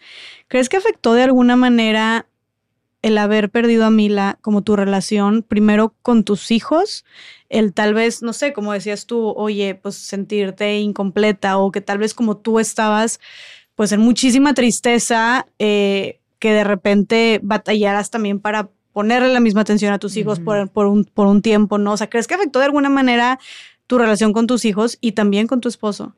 Pues mira, al principio sí fue difícil como reintegrarnos otra vez a las actividades en ese entonces mis hijos ya estaban en las mañanas ocupados. Entonces, sí me ayudó que ellos en la mañana no estuvieran, porque era mi momento en que pues yo me daba todo mi tiempo para, para sentir, para llorar, para este, como escribir todo este tema. Entonces ya me sentía un poquito más, este, ya había desfogado estas emociones. Y ya en la tarde me dedicaba con ellos, pero ellos cuando hablamos con ellos, mami, ¿estás triste? Sí, estoy muy triste. O sea, siempre fue, sí, estoy muy triste. Siempre la verdad, siempre fue la verdad, sí. Pero yo sé que poco a poco vamos a estar mejor. Y sí estoy triste. Entonces, o sea, nunca fue como, no, este, negación y siempre quería que, que supieran lo que, lo que obviamente a su nivel y este tampoco no era de que no cuando ustedes no están estoy todo el día llorando. No o sea sí me duele mucho por lo que pasamos y yo quería este que Mila estuviera aquí pero estoy trabajando en eso y, y aquí en las tardes pues íbamos a piñatas este empezamos a salir y que entonces cuando ya empiezo a salir pues la gente empieza a ver de que ah ya están piñatas ya está saliendo ya están los partidos entonces, ya está bien. Entonces, que incluso a mí esa me pasó una vez, una amiga que pasó por algo similar, nunca se me va a olvidar el día que estuvimos acompañándola y pues una tristeza tremenda, pero un día que fuimos a comer, yo la vi reírse. Y para mí fue, hasta me acuerdo que lo platiqué con ella y le dije, gracias a Dios, gracias a Dios, yo la vi reírse, ya está bien, ella ya está súper bien. Pero claro que no, el duelo no es como que de repente ya sonreíste y ya estás muy bien. A mí me pasaba que yo no podía entender que la vida siguiera. O sea, yo no podía entender que cuando después de que pasamos esto, me acuerdo que nos invitaron a un concierto, no me podía caber en la cabeza que hubiera un mundo alterno que la gente iba a estar brincando y cantando cuando yo nomás quería estar llorando. No, no, no, no puede, y cancelamos, porque le dije a Alex, es que para mí va a ser un shock. O sea, no, no puedo no me siento lista para enfrentar esto. Son diferentes como pasos o ir incluso al mismo hospital cuando yo estuve aquí en Monterrey. Mm. De regresar a ese hospital, pero ahora para ir a festejar a una amiga que sí tuvo su bebé. Es bien difícil. Y entonces este, este duelo como que de repente así te viene con estas culpabilidades de, pues yo me siento muy mal, pero al mismo tiempo quiero estar muy contenta para alguien más que me acompañó. Yo, me acuerdo perfecto que una amiga estuvo súper al pendiente de mí, la quiero demasiado y varios meses después nació su bebé y me invitó a su bautizo. Y pues ella con toda la intención, varios meses después, pero fui al bautizo, fui un ratito, fuimos a cenar y de regreso al carro, hace cuenta que no podía dejar de llorar, me dolían las piernas el siguiente día como si hubiera corrido un maratón de como de la impotencia. Ahí fue como que me empezó a entrar como una impotencia. Pero yo decía, es que no, no es que estoy enojada con ella, es que estoy enojada con la situación que yo estoy viviendo. Claro. Y no quiero que ella piense que yo no quiero estar con ella, pero ahorita me está haciendo demasiado difícil a esto. Entonces ya aprendí también a escucharme decir, oye, van a ser tu bebé, no te voy a poder ir a visitar al hospital. Para mí es bien difícil. Como que nada más decir la verdad. Sí. Estoy pasando por esto y, me está reviviendo muchas cosas. Cuando estés en tu casa, te puedo ir a visitar. Y al principio la visitaba, pero híjole, cargar bebés se me hacía difícil. Y luego ya, poco a poco, poco a poco, este, es así como pasitos, no sé cuándo va a llegar ese momento, pero poco a poco pues el duelo va avanzando, el tiempo va avanzando, lo vas trabajando y pues eventualmente van sucediendo. Pero qué importante esto que dices de, mm, de escucharnos, escuchar nuestro cuerpo, nuestra, nuestro corazón y saber cómo hasta cuándo y hasta dónde. Y así haya pasado, no sé, tal vez un año de tu duelo, si tú todavía no te sientes, o dos años, tres años, no sé, si tal vez todavía, todavía no te sientes lista de ir a una fiesta, de cargar un bebé, es como escucharnos, ¿no? Sí, muchas veces pasa eso, ya lo hemos visto demasiado ahora en, en, las sesiones de apoyo, es, oye, pues al, al mes que yo pasé por esto, nació el bebé de mi cuñada. Y entonces, pues, este, me están diciendo, cárgalo, cárgalo. Ah, entonces no lo quieres, cárgalo. Pero pues entonces, pues yo, claro que quería cargarlo porque, oye, pues es mi cuñada, la hermana de mi esposo, entonces la cargo y entonces voy y situaciones bien difíciles. Pero entonces ahí es, a ver, familia, estamos pasando por esto, es bien difícil y poner un límite. Ahorita no podemos hacer esto. Este, como siempre, como diciendo la verdad, yo creo que cuando, cuando decimos desde dónde viene el sentimiento, pues la gente nos va a entender, o sea, pues nos va a entender. hay, hay veces que el duelo incomoda demasiado, el duelo incomoda mucho a las personas. Es el de que, hoy no, ahí viene, ay no, ¿qué le voy a preguntar? ¿Qué le voy a decir? ¿Qué le voy a decir? Ay no, que no me toque el lado de ella. O sea, porque, chin, ¿cómo está? Y si le platico algo chistoso, y, ay, o sea, incomoda. Nos incomoda hablar de situaciones complicadas. Claro. Yo con el tema de Mila, como que siempre hablaba, siempre, eh, sí, no, hombre, pues nos está costando demasiado y pues sí, Mila me recordó esto y como siempre estuvo como muy presente el tema. Hablar de la matriz me costó demasiado. Eso sí, no sé por qué me costó, como que no sé si porque como nadie lo veía o, o no sé, pero sí fue un tema que me tardé más en hablarlo. Ok, o sea, en compartir con tu gente lo que había sucedido. en compartir que estaba deshecha de ya no tener matriz. Okay. Y, pues de escuchar todos los comentarios de, ay, se me chispoteó, estoy embarazada, y ay, este, los cólicos, que son conversaciones que tenemos, las, o sea, es algo súper natural. Pero también yo fui aprendiendo que la vida sigue, o sea, que la vida para los demás sigue. Al principio, el primer mes, la gente está súper al pendiente. Es como, o sea, pasa un duelo, pasa una pérdida, oye, pues estás ahí, la misa de un mes, estás al pendiente, te llevo la comida y así, y de repente pasa ese mes o un poquito más y la gente ya retomó su vida con toda razón. Claro. Porque la vida sigue. Pero para el doliente es súper difícil eso, de que cómo están organizando un ir a un concierto y, eh, o sea, no es que la gente no esté pensando en ti, es que ellos están pensando en ellos en su vida, así como de seguro a mí también me, pasa, me ha pasado que alguien está pasando por algo y, y como que a veces, no, o sea, creo que muchos comentarios no vienen con maldad, pero también creo que sí está esta parte de educarnos a cómo acompañar a alguien en un duelo. Completamente. Y, hablando de esto, tú al externar cómo te sentías, que ya dijiste que siempre fuiste muy vocal con eso, sentías que la gente a tu alrededor eh, de alguna manera no comprendía o minimizaba tu dolor, justo hablando de que el duelo gestacional de repente pues no se entiende o es muy invisibilizado o tal vez no se le da la importancia de, ¿llegaste a sentir alguna vez que la gente a tu alrededor minimizaba eh, o pues no comprendía ese dolor? No sentí que lo minimizaban como tal, simplemente como que me trataban de dar como, como palabras que ellos consideraban que me iban a ayudar mucho, pero para mí yo no estaba preparada para nada en ese entonces. O sea, como, Ana, mm. pero ya tienes dos hijos, tienes mm. dos hijos sanos ¿Cuánta gente no quisiera tener dos hijos sanos? Entonces yo me sentía culpable de que yo tengo dos sanos y pues yo estoy así. Entonces yo le decía a mi esposo, dime si estoy haciendo mucho pedo, o sea, dime si estoy haciendo mucho show, de, porque pues entonces me están diciendo esto, pero, pero lo estoy sintiendo. ¿Y cómo le hago para no sentirlo? O, pero lo bueno es que no te moriste. ¿Sabes cómo? Lo bueno es que sí está, o sea, que ya estás, sí estás con Alex y lo bueno es que tienes un matrimonio bien padre. Y yo, por eso, pero me vale, me vale y me vale y me vale. Todo me vale. O sea, no me digan nada.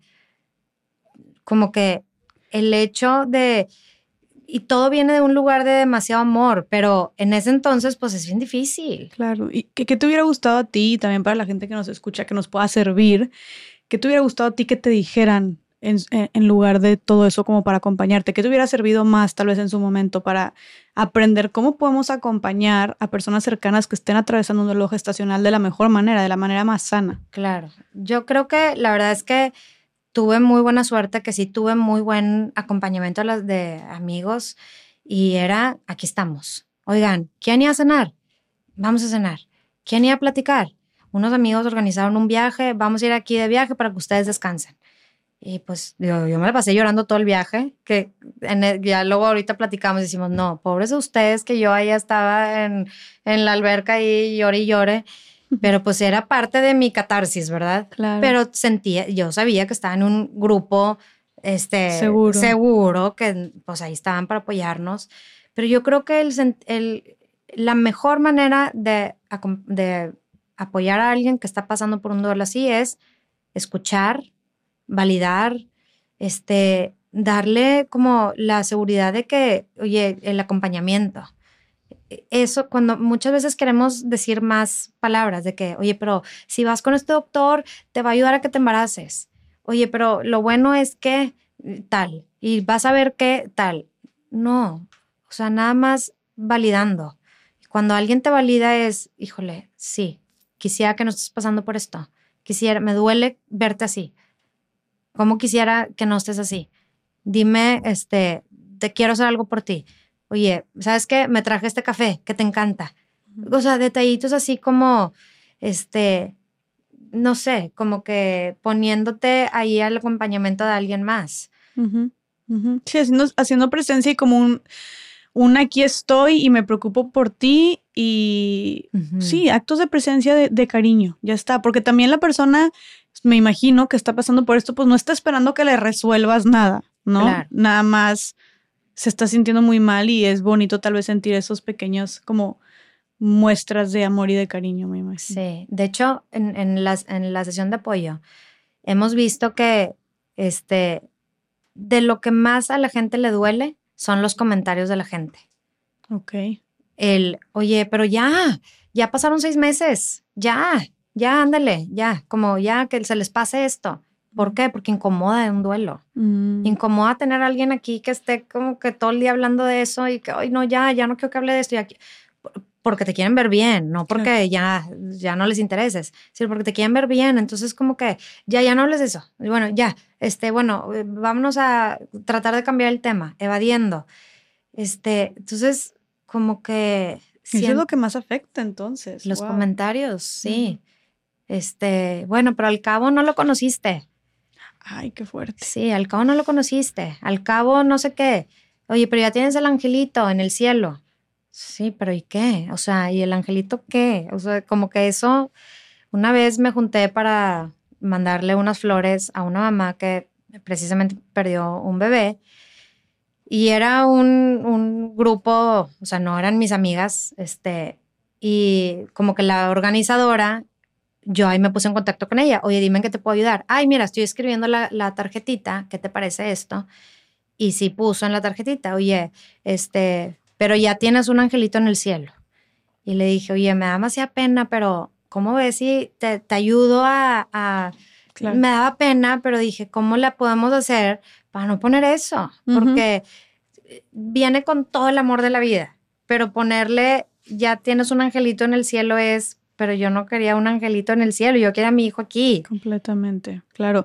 Me gusta que estés usando estos como ejemplos así muy como aterrizados, porque como dijiste tú antes, es que está muy cañón a veces eh, qué decir y también, también tal vez por eso el duelo incomoda tanto, porque también no quieres decir nada malo, nada que pueda hacerles que les duela más o que revictimice de alguna manera. Entonces nos podrías, digo, ya dijiste varios, pero nos podrías dar algunos ejemplos de qué sí podemos decirle a alguien que está atravesando por un duelo gestacional, que acaba de perder un bebé, de qué maneras se puede validar a través de las palabras también o de las acciones yo creo que es así como veo que estás demasiado triste, me encantaría quitarte esa tristeza, pero cuentas con mi apoyo, aquí estoy contigo.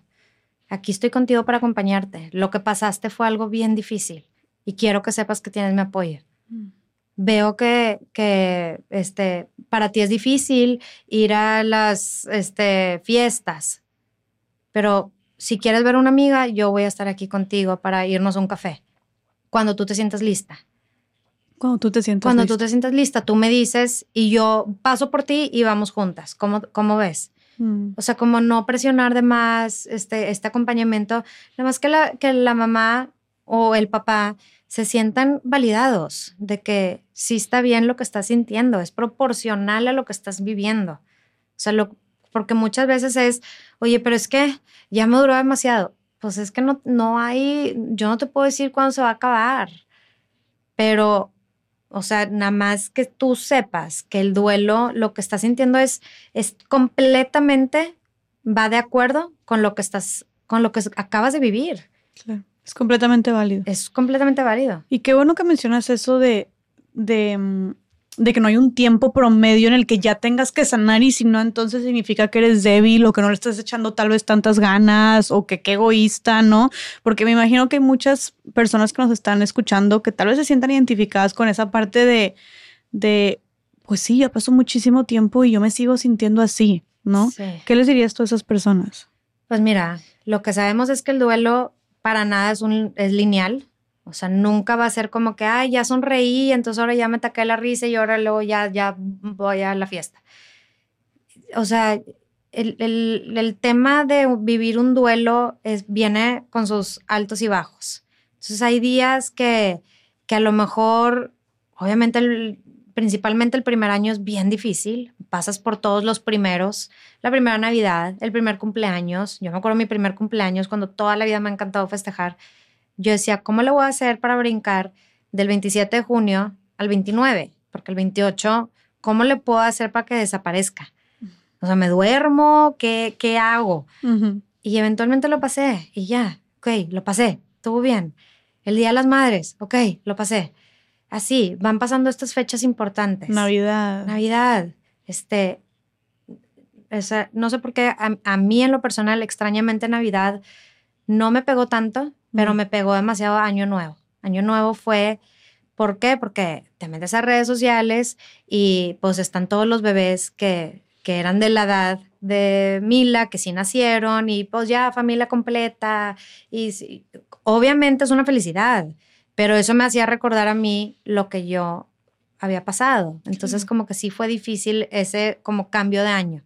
Mm. Este, pero luego también siempre creo que todas estas fechas importantes te despiertan algo. O sea, es el aniversario, el cumpleaños, el cuando te enteraste de esta noticia. Y, y, pues siempre van a ser fechas que nos van a marcar, pero esas fechas son algo que va relacionado con lo que nosotros vivimos. O sea, antes a lo mejor el 3 de marzo para mí era un día cualquiera y ahorita para mí el 3 de marzo es un día muy importante en mi familia. O sea, como que cómo van cambiando las, las fechas, pero nada más teniendo como, o sea, yo ya sé que, ok, va a pasar esto, son esto, es este año, van a venir estas fechas complicadas. ¿Qué puedo hacer para que yo en esas fechas me sienta mejor? Pues rodearme de gente padre, con mi círculo que quiero demasiado, este, hacer actividades padres, a lo mejor despejar un poquito mi agenda, no sentirme tan abrumada con tanta cosa, hacer cosas padres, escuchar música que me guste, hacer una clase de yoga padre. O sea, hay, hay diferentes maneras que uno ya se va a ir conociendo. Oye, ¿sabes qué? A mí me... O, o ya vas identificando como tus triggers, o sea, lo que te va, lo que te prende. Ujú. pues si yo ya sé que a mí esto ahorita, pues a lo mejor, no sé, por ejemplo, las redes sociales, pues no te metes a las redes sociales eh, eh, la semana antes del aniversario. Claro. O no te metas, o sea, se vale, se vale irte tú poniendo como estos como bloqueos para protegerte cuando te sientes muy vulnerable. Claro. Y, Claro. y no sentirnos culpables, es nomás como, ok, yo estoy atravesando un duelo con compasión y esto es lo que me funciona a mí. Ok. Eh, Ana, y ahora en el tema de, de con, con tu esposo, ¿no? Porque ahorita estás hablando de muchas cosas que te funcionaron a ti y cómo lo llevaste tú. Y ya habíamos mencionado antes que muchas veces se voltea a ver a la mamá, ¿no? Pues porque es quien está cargando y dentro de, de quien se está formando el hijo. Pero muchas veces, y tú lo dijiste como cuando, cuando vieron a Mila, eh, pues olvidamos o pasamos de largo que eh, al papá, ¿no? Eh, pensamos en el dueño gestacional y muchas veces pensamos nada más en las mamás. ¿Cómo, cómo fue? Creo que es importante también darle luz a los duelos de los papás, eh, voltearlos a ver ellos también y brindarles también este apoyo y esta contención que necesitan, ¿no? Porque pues, a ver, pues también era una parte de él. ¿Cómo vivió tu esposo este duelo? Pues mira, él como que yo estoy siempre agradecida con él por cómo manejó toda la situación, este, entre él y pues con todo el tema con, este, pues obviamente mis papás siempre estuvieron en sintonía, pues todos querían lo mejor que pasara tanto conmigo como con Mila, entonces se hizo un muy buen equipo. Puede pasar que cuando estás en crisis, pues a lo mejor alguien se altera o a lo mejor pues el tomar decisiones en, así con el tiempo encima, pues te puede llevar a alterar. Gracias a Dios, todo estuvo muy bien. Yo siento que la función de Alex al principio fue como, oye, todos los trámites y que te lleve y el seguro y ok, entonces pido la segunda opinión y que Ana esté bien y entonces, este, ok, los niños, entonces él los llevaba al partido y, y luego él sabiendo este, que el diagnóstico que le habían dado y luego, pues yo ya estoy bien y luego todos los días yo estoy llorando con él porque pues él es el que vivió conmigo, pero llegó un momento en el que él, pues oye, él también, él también quiere hablar, él también necesita. Y entonces yo también ahí dije, oye, también ya párale, hay que darle espacio a él a que se pueda expresar y respetar también su duelo. Claro. Y que él a lo mejor lo va a vivir de una manera muy diferente. A lo mejor él va, este, digo, él, por ejemplo, toca guitarra y a él, le, o sea, él se conecta demasiado a través de la música o corriendo, a él le gusta este, correr, haciendo ejercicio. Este, bueno, esas son sus maneras. Mis maneras era catarsis, o sea, mm. escúchame. Mm, Entonces eran como maneras muy, muy diferentes. Y a lo mejor si él me decía, oye, ¿cómo ves? Este, vamos a X cosa. No es que él no le importe, es que él está viviendo su duelo diferente a mí y probablemente va a haber veces, me acuerdo una vez que sí me dijo, es que yo siento ya varios, como yo creo que uno o dos años después, no recuerdo bien el tiempo, pero sí me dijo, es que yo siento que tú estás mucho mejor que yo. Yo, o sea, y le dije, de verdad. Me dice, sí, es que tú lo has hablado, o sea, ya hasta por los codos, que a mí todavía me cuestan ciertas cosas. A mí me cuesta como para los dos era bien difícil el tercer bebé cuando alguien anunciaba el tercer bebé de una familia y era niña. No sé por qué, o sea, pues era como que eso nos despertaba algo, nos movía. Obviamente, cuando era el primer bebé era de qué emoción, sí, por qué padre, pues queremos que sean papás. Pero el tercer bebé, que fuera niña, a nosotros nos movía algo. luego ya llegó un momento en que yo, pues feliz por la otra familia, y como que él me decía, oye, estoy contento, pero hijo, todavía como que siento como que la espinita de... Y me dice, pero yo te veo muy diferente. Entonces le digo, pero es que sí, o sea, como que a veces yo también me sentía que yo como que acaparaba pues todo el tiempo y, y, pues ahí es decir, oye, yo también te quiero acompañar a ti, todo el tiempo que tú estuviste conmigo, toda la atención, tiempo, cariño, amor, porque es, la verdad es un bombón. Oye, ahora yo también contigo y respetarnos, porque a lo mejor va a haber días que él me va a decir, oye, no, no quiero ir a esto. Y yo me estoy muriendo de ganas. Y luego al revés. Y pues bueno, pues a veces así toca. No, sabemos cuándo algo te va a disparar, pero nada más estar como muy conscientes y como muy articular demasiado de, oye, ¿sabes qué? Ahorita esto me molestó y no quiero ir, entonces, o esto vi, o esto me está recordando, o lo que haya sido, pero como que siento que siempre teniendo una comunicación de mucho respeto ayuda a que podamos estar en el, en el, en el mismo canal. ¿Eso crees que haya sido lo que te haya servido como para que su relación también saliera adelante como matrimonio? Porque pues es, es un trauma muy grande por el que atraviesan muchos matrimonios y desgraciadamente bastantes pues no sobreviven la pérdida de un bebé, la pérdida de un hijo, ¿no? Entonces, ¿crees, ¿qué crees que haya sido clave? Mencionaste, por ejemplo, la comunicación. ¿Qué más crees que haya sido clave eh, entre tú y Alex, entre tú y tu esposo, para poder sobrellevar y salir más fuertes después de la pérdida de su bebé? pues demasiado trabajo. O sea, como pues toda esta terapia, este, estarle, ¿Era terapia en pareja o era Pues al principio sí en pareja y luego ya este, separados, yo mucho más tiempo, este, individual. Y creo que para mí la terapia me ha cambiado la vida en demasiadas maneras. O sea, yo no me canso de agradecerle. Le digo, es que sí, de verdad tuviste, como tuviste demasiada sabiduría y iluminación para ayudarme, porque yo nunca me puedo imaginar cómo cambiamos tantas creencias. Yo tenía, se cuenta que muchas creencias y, poco a poco se fueron cambiando y eso también ayudó a que, ok, este, a que si yo estoy bien, yo también puedo escucharte a ti, podemos estar en pareja, podemos respetarnos, puedo entender que a lo mejor va a haber días malos tuyos, que yo estoy sintiendo esto y, y acompañarnos. O sea, al final del día yo creo que, que el que él se sienta validado por mí, no que si él se siente triste que le diga, ay, ya, no manches, oye, ya, ya estuvo bueno. Claro. Cuando él jamás, o sea, había días que, oye, 3 de la mañana, oye, ¿qué onda? Y ahí nos quedamos platicando de 3 a 6 de la mañana, platicando y platicando y platicando. Y así, así estábamos, muchos, muchos, muchos días. Hasta que ya dejamos de llorar, dejó de pasar. O sea, yo decía, es que ¿cuándo? ¿Cuándo se me van a acabar las lágrimas?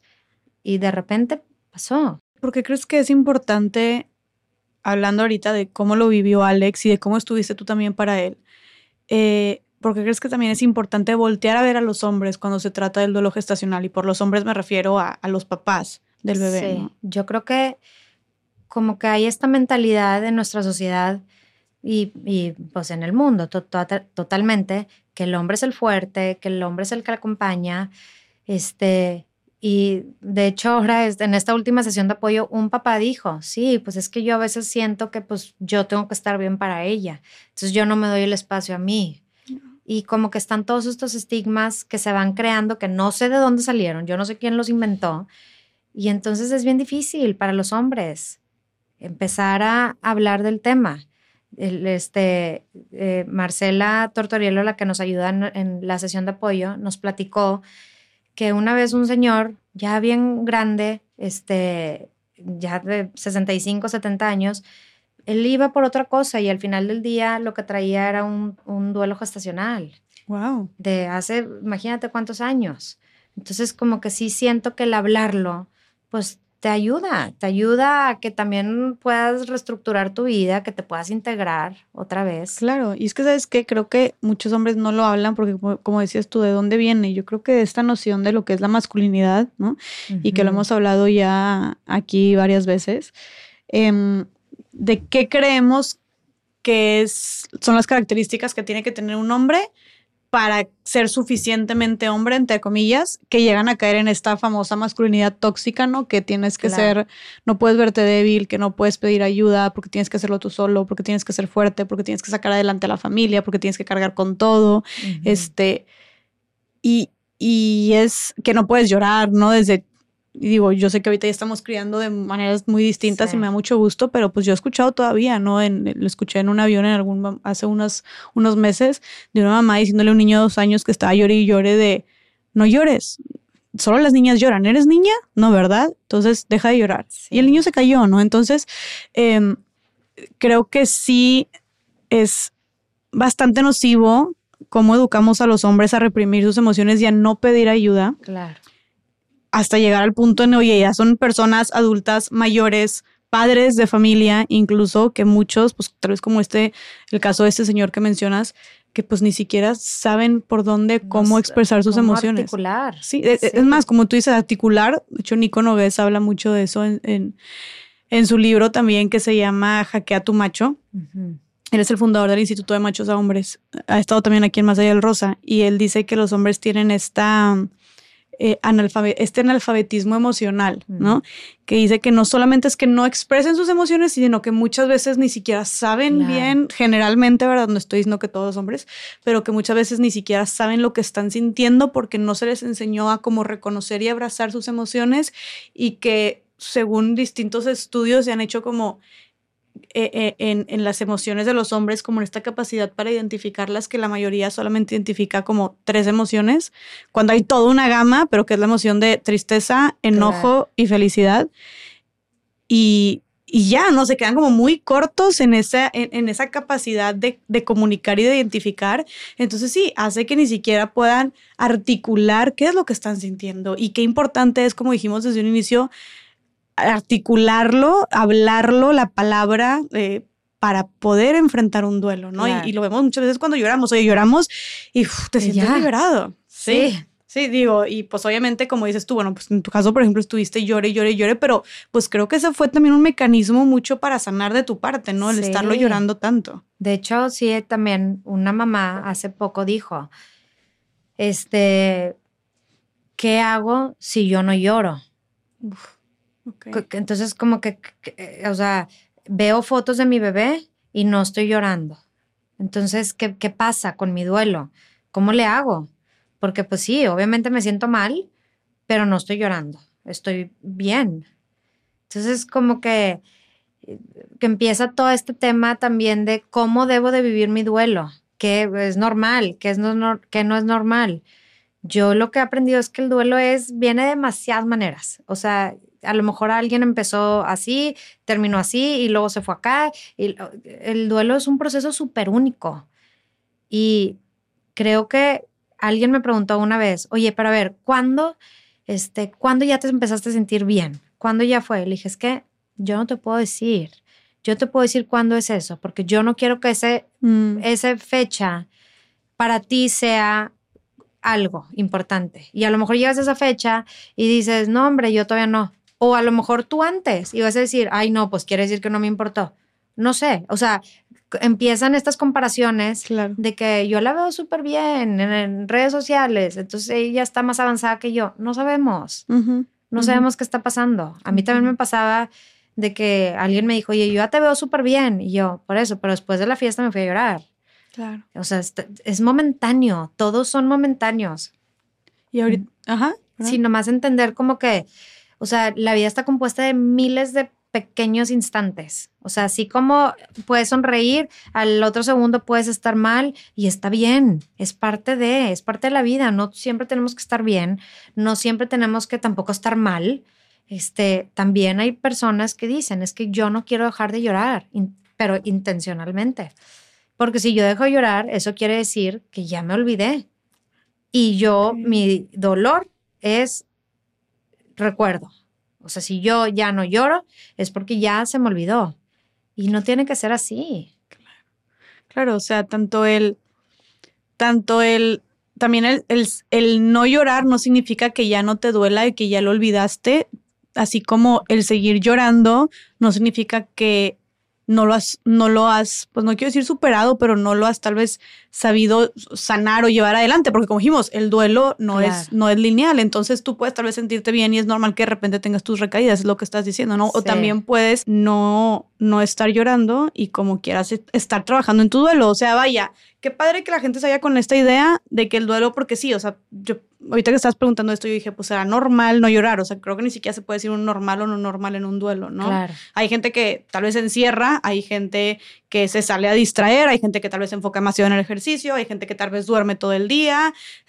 Sí. Creo que lo, lo como todo en esta vida, creo que lo peor que podemos hacer es compararnos. Exacto. Y ahora, no te voy a preguntar yo en qué momento, como dices tú, como que tú no quieres compartir en qué momento ya empezaste a como salir adelante, pero tal vez sí, más bien cuándo te diste cuenta, no cuándo, sino cómo te diste cuenta eh, que tal vez empezaste a ver cómo, cómo, cómo te diste cuenta de que ya se asomaba tal vez esos rayitos de luz, que llegaba un poquito la felicidad, que empezaste a sentir esta motivación.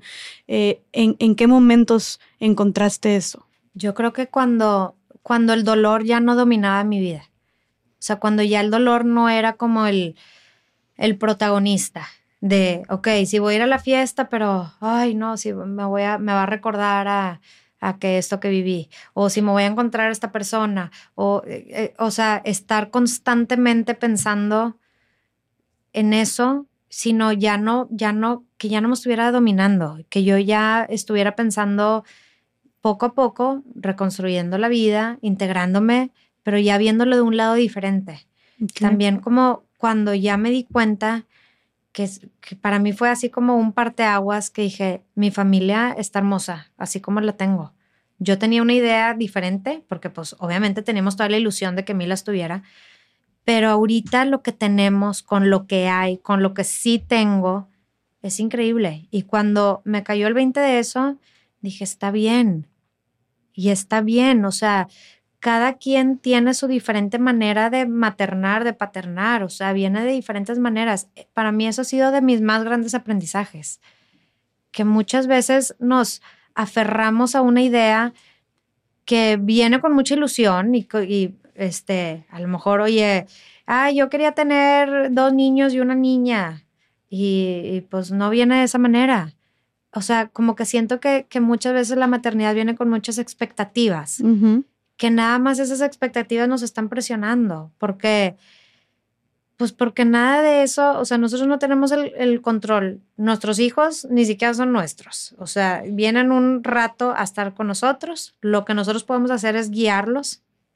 Algo de lo que me ayudó en, en, en su momento demasiado fue yo escuchaba mucho a la doctora, que es autora, a Shafali, y, y, me ayudó demasiado porque ella habla mucho como de como el, el espíritu, o no sé cómo decirlo, de, de, cada niño, o sea, de cada hijo que tenemos, como respetar su, lo, con lo que cada uno viene, que muchas veces nosotros como papás queremos como empujarlos o moldearlos a algo.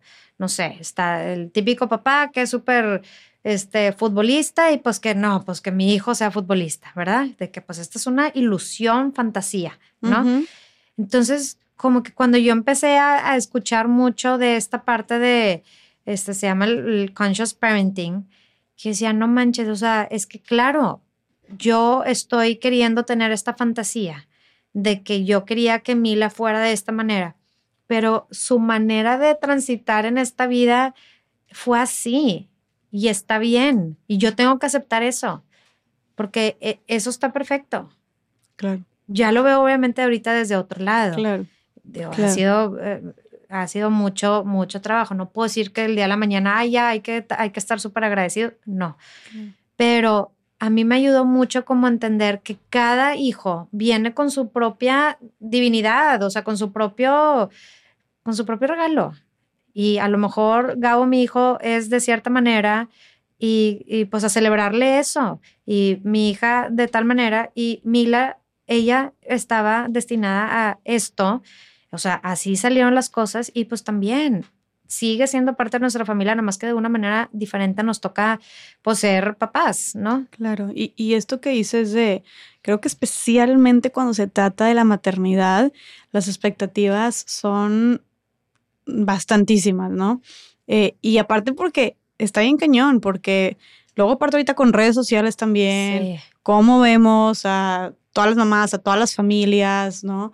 Eh, y la maternidad también es algo que pues muchas veces eh, es muy deseado y, y es como pues digo, yo no soy mamá, pero me imagino que todas las mamás que, que, pasan por aquí, muchas dicen como, oye, pues tus hijos se vuelven todo, entonces quieres lo mejor, entonces deseas lo mejor y te imaginas lo mejor, etcétera, pues tú ya lo dijiste, que se vuelve de repente muy difícil no tener estas expectativas. Claro. ¿no? Entonces, ¿qué, ¿qué, dirías tú? Y, como, y me encantó que lo dijiste, oye, desde la expectativa de, pues quieres que tu hijo nazca bien o que tu hija nazca bien, hasta la expectativa de, quiero tres hijos, pero tuve dos hijos, hasta la expectativa de quería puros niños o quería puras niñas.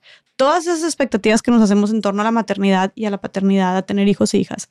Eh, eh, desde tu experiencia, para todas las personas que nos escuchan, que son mamás o papás o que van a hacerlo, ¿cómo lidiar y trabajar con esas expectativas en la maternidad y en la paternidad? Pues yo creo que algo que me ayudó demasiado fue te digo que yo así tocaba puertas a que esta persona me va a ayudar y pues hablaba con esta. Y un día fui a hablar con un padre y me encantó lo que me dijo, porque me dice, Ana, maternar no nada más es concebir a un hijo, o sea, no nada más es tener el hijo y que nazca, ¿verdad? Tú puedes maternar de demasiadas maneras. O sea, tú puedes eh, maternar este, concibiendo paz, este, estando bien a tu alrededor, oye, con tus ahijados, con tus amigos. Obviamente, yo sé que, y, hablo por mí también, yo siempre quise ser mamá y, y, ahorita soy mamá. Sé que hay muchas familias que están pasando por esto que es bien difícil. Entonces, solo como entender que la maternidad viene de demasiadas maneras y que a lo mejor nosotros estábamos pensando en una, específicamente en una manera, pero hay muchas maneras. O sea, también está el tema de la adopción, está el tema de, oye, involucrarnos en, este, en esta casa donde podemos ayudar a ciertos niños. A lo mejor no era lo que nosotros teníamos pensado, pero muchas veces también son creencias que nosotros teníamos, así como yo tenía la creencia que tres hijos y tres hijos y tres. Y luego me empecé a dar cuenta que está bien padre mi familia ahorita.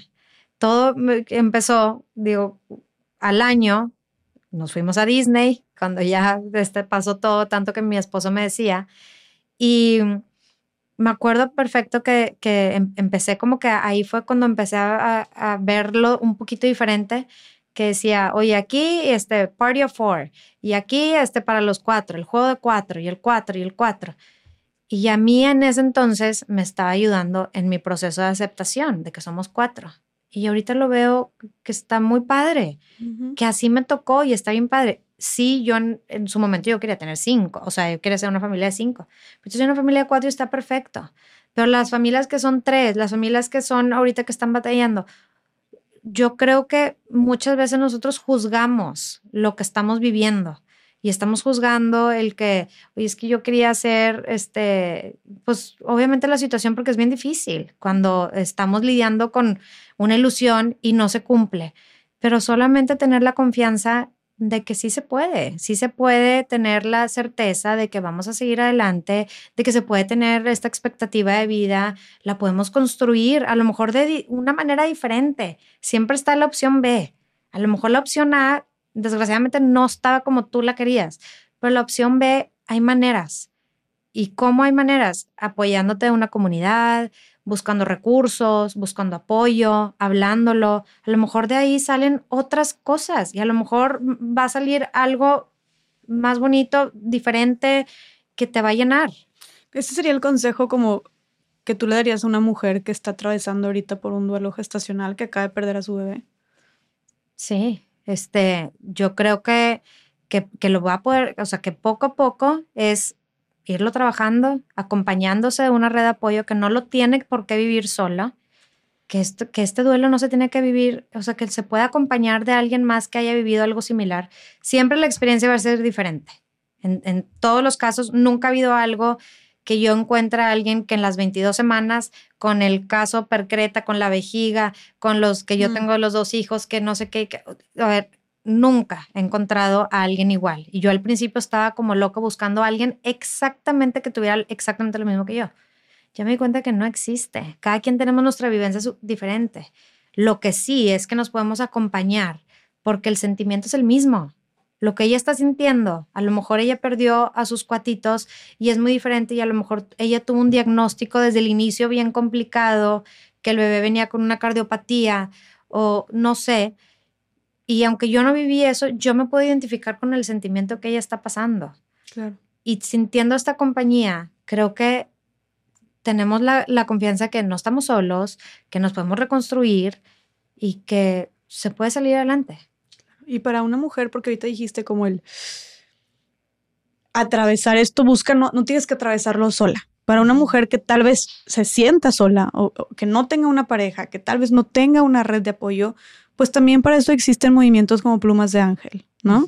Nos quisieras platicar un poquito cómo surgió después de todo esto. Eh, eh, también, ¿en qué punto estabas tú cuando empezaste Plumas de Ángel? O sea, ¿cómo te sentías tú en ese momento? ¿Hubo, en algún punto de tu duelo que tú dijeras, tú como, creo que ya lo sané? Pues mira, fue, nosotros vivimos todo con Mila en marzo del 2017. Y yo empecé como con mucho investigación, como que yo quería leer mucho, me metí a cursos, estuve como que, como que tratando de encontrar respuestas a preguntas que yo me hacía mucho.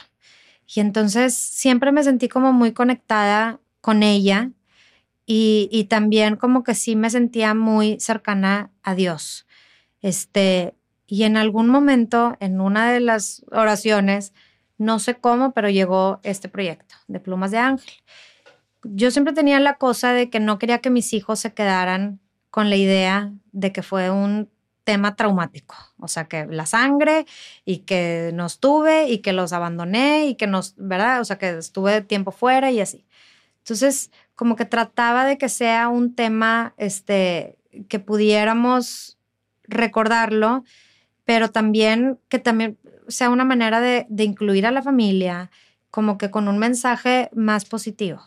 Este, y no sé cómo, en julio empiezo como que con todo este tema, sale Plumas de Ángel, no sé cómo salió el nombre, este, y yo ahí en ese entonces había este, investigado que en octubre es el mes del duelo gestacional, perinatal y neonatal. Entonces, pues rápidamente me fui a, a reservar una misa y dije, oye, buenísimo, pues que sea, ah, que empecemos con una misa y luego hacemos como un recorrido y que las familias puedan encontrarse con el letrero de su bebé y, y la verdad es que yo mucho lo hacía para mí, para mis suegros, mis papás, o sea, que ellos también pudieran tener como este cierre de poderlo vivir como familia, tener este día que nos podamos acompañar todos, invitar a nuestros amigos, porque luego también ok, ya pasó cierto tiempo, pero ¿y ahora qué le digo? O sea, como que cuando saco el tema, que sea una manera muy natural de hablar del tema.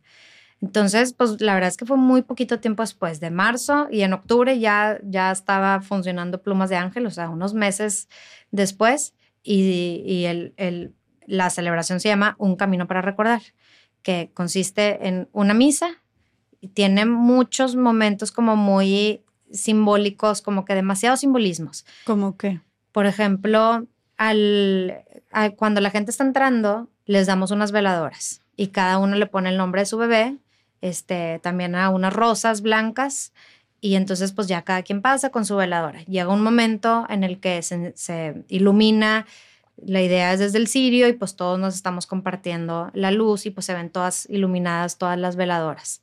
Este, y es como una manera de que nos estamos compartiendo esta luz, que estamos unidos, que sigue iluminado, que hay luz en medio de la oscuridad, o sea, como que todos estos temas, ¿no? Y luego de ahí hacemos un recorrido, aquí este, lo hacemos en, en Fátima y al salir hay un puente que tiene como que una subidita, una bajada hasta llegar a un camellón.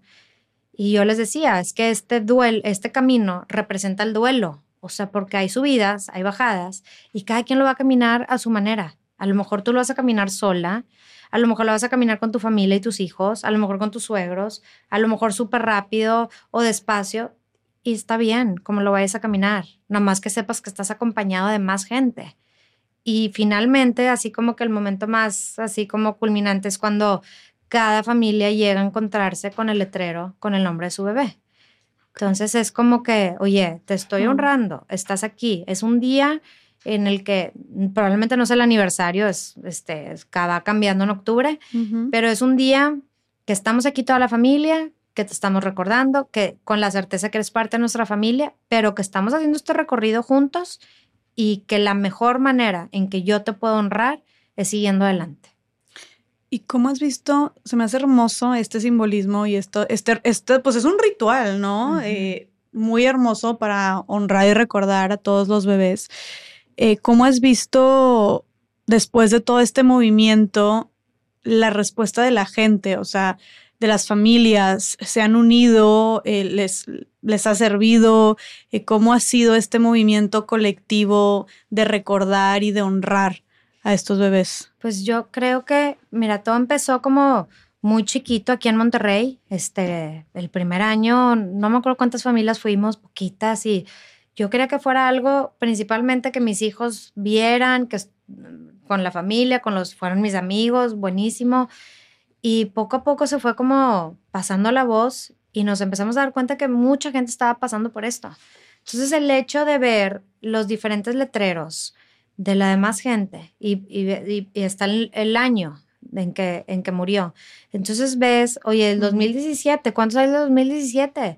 2018, 2020, 21, o sea, incluso del 79, del 80, o sea... Del 79. Sí, o sea, hay, familias que dicen, oye, yo nunca, nunca tuve nada. De hecho, tengo una madrina que, que, pues en ese entonces a los bebés les ponían o sea, como que o no les ponían nombre. Y entonces, este, ahí fue y, y mi tío nunca tuvo ese momento de, de honrar, o sea, de, de como que realmente sentir el duelo. Y me acuerdo que ahí fue como que se soltó llore y llore y llore que fue un momento y, y, yo creo que nunca es tarde, nunca es tarde para vivirlo, nunca es tarde para traerlo, nunca es tarde para traerlo en, aquí donde, en la familia.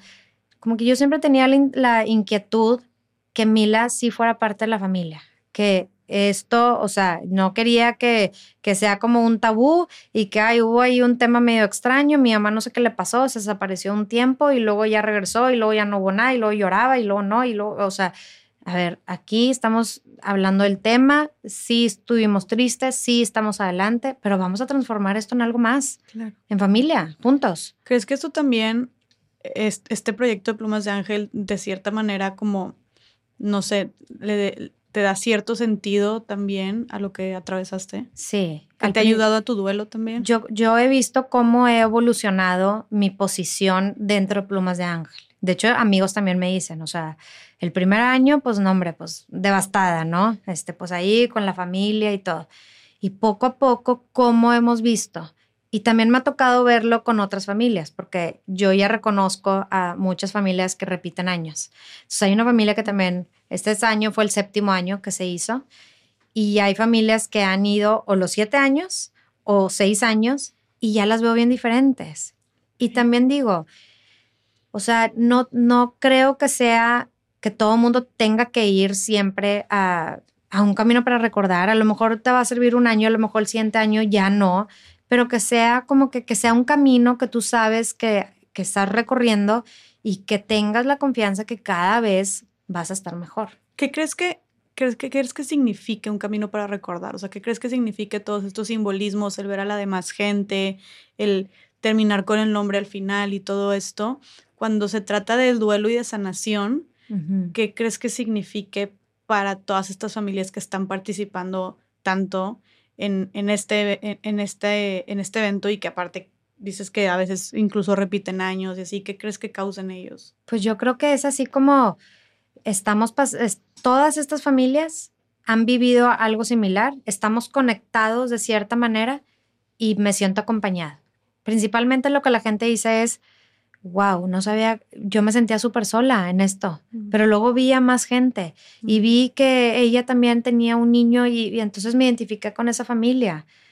El hecho de sentirte acompañada cuando estás viviendo algo así, que a lo mejor tú te sientes muy sola porque a lo mejor a nadie de tus amigas le ha pasado, no sé, pero cuando ves a más gente que están en la misma sintonía, se siente una energía increíble, súper bonita, todos de blanco, con la veladora, todos caminando juntos, o sea, este, en la naturaleza, demasiado bonito. Este, es como este camino simboliza el seguir en la vida adelante, el seguir, el caminar. O sea, creo que en la vida hay movimiento, no nos podemos quedar parados. A veces sí, obviamente te va a costar, te va a costar la subida, te va a costar la bajada, pero nada más que sepas que hay toda una gente detrás de ti que te apoya y que está ahí contigo y que quieren lo mismo.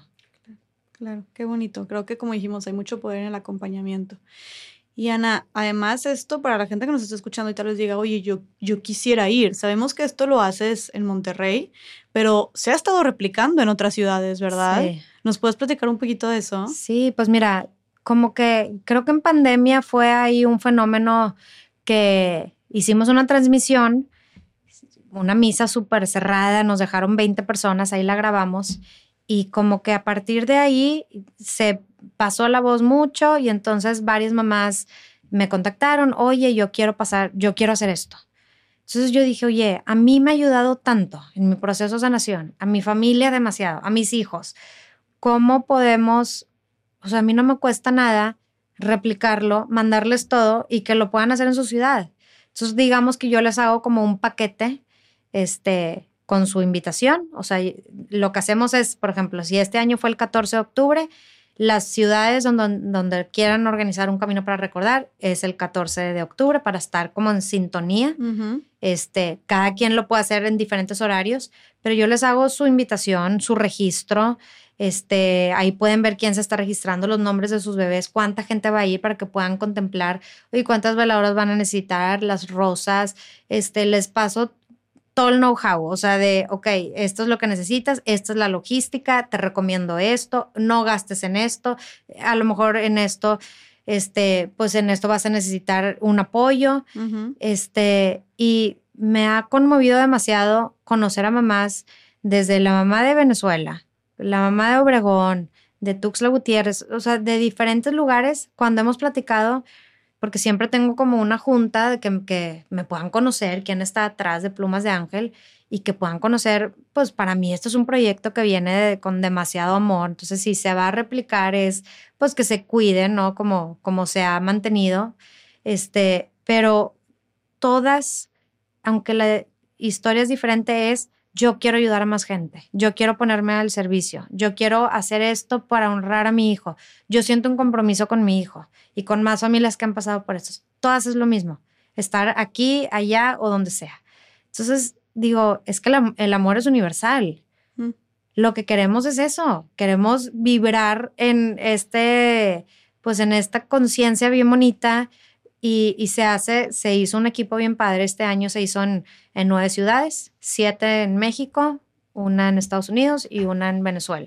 Wow, entonces, sí, entonces como que digo, qué padre que hayan tips y pues ahí les voy pasando los tips. Ok, gasten en esto, en esto no. Porque para así organizar un camino para recordar, les digo, hay dos cosas bien importantes que tomar en cuenta y que, que cada quien pueda ser como que bien asertivo.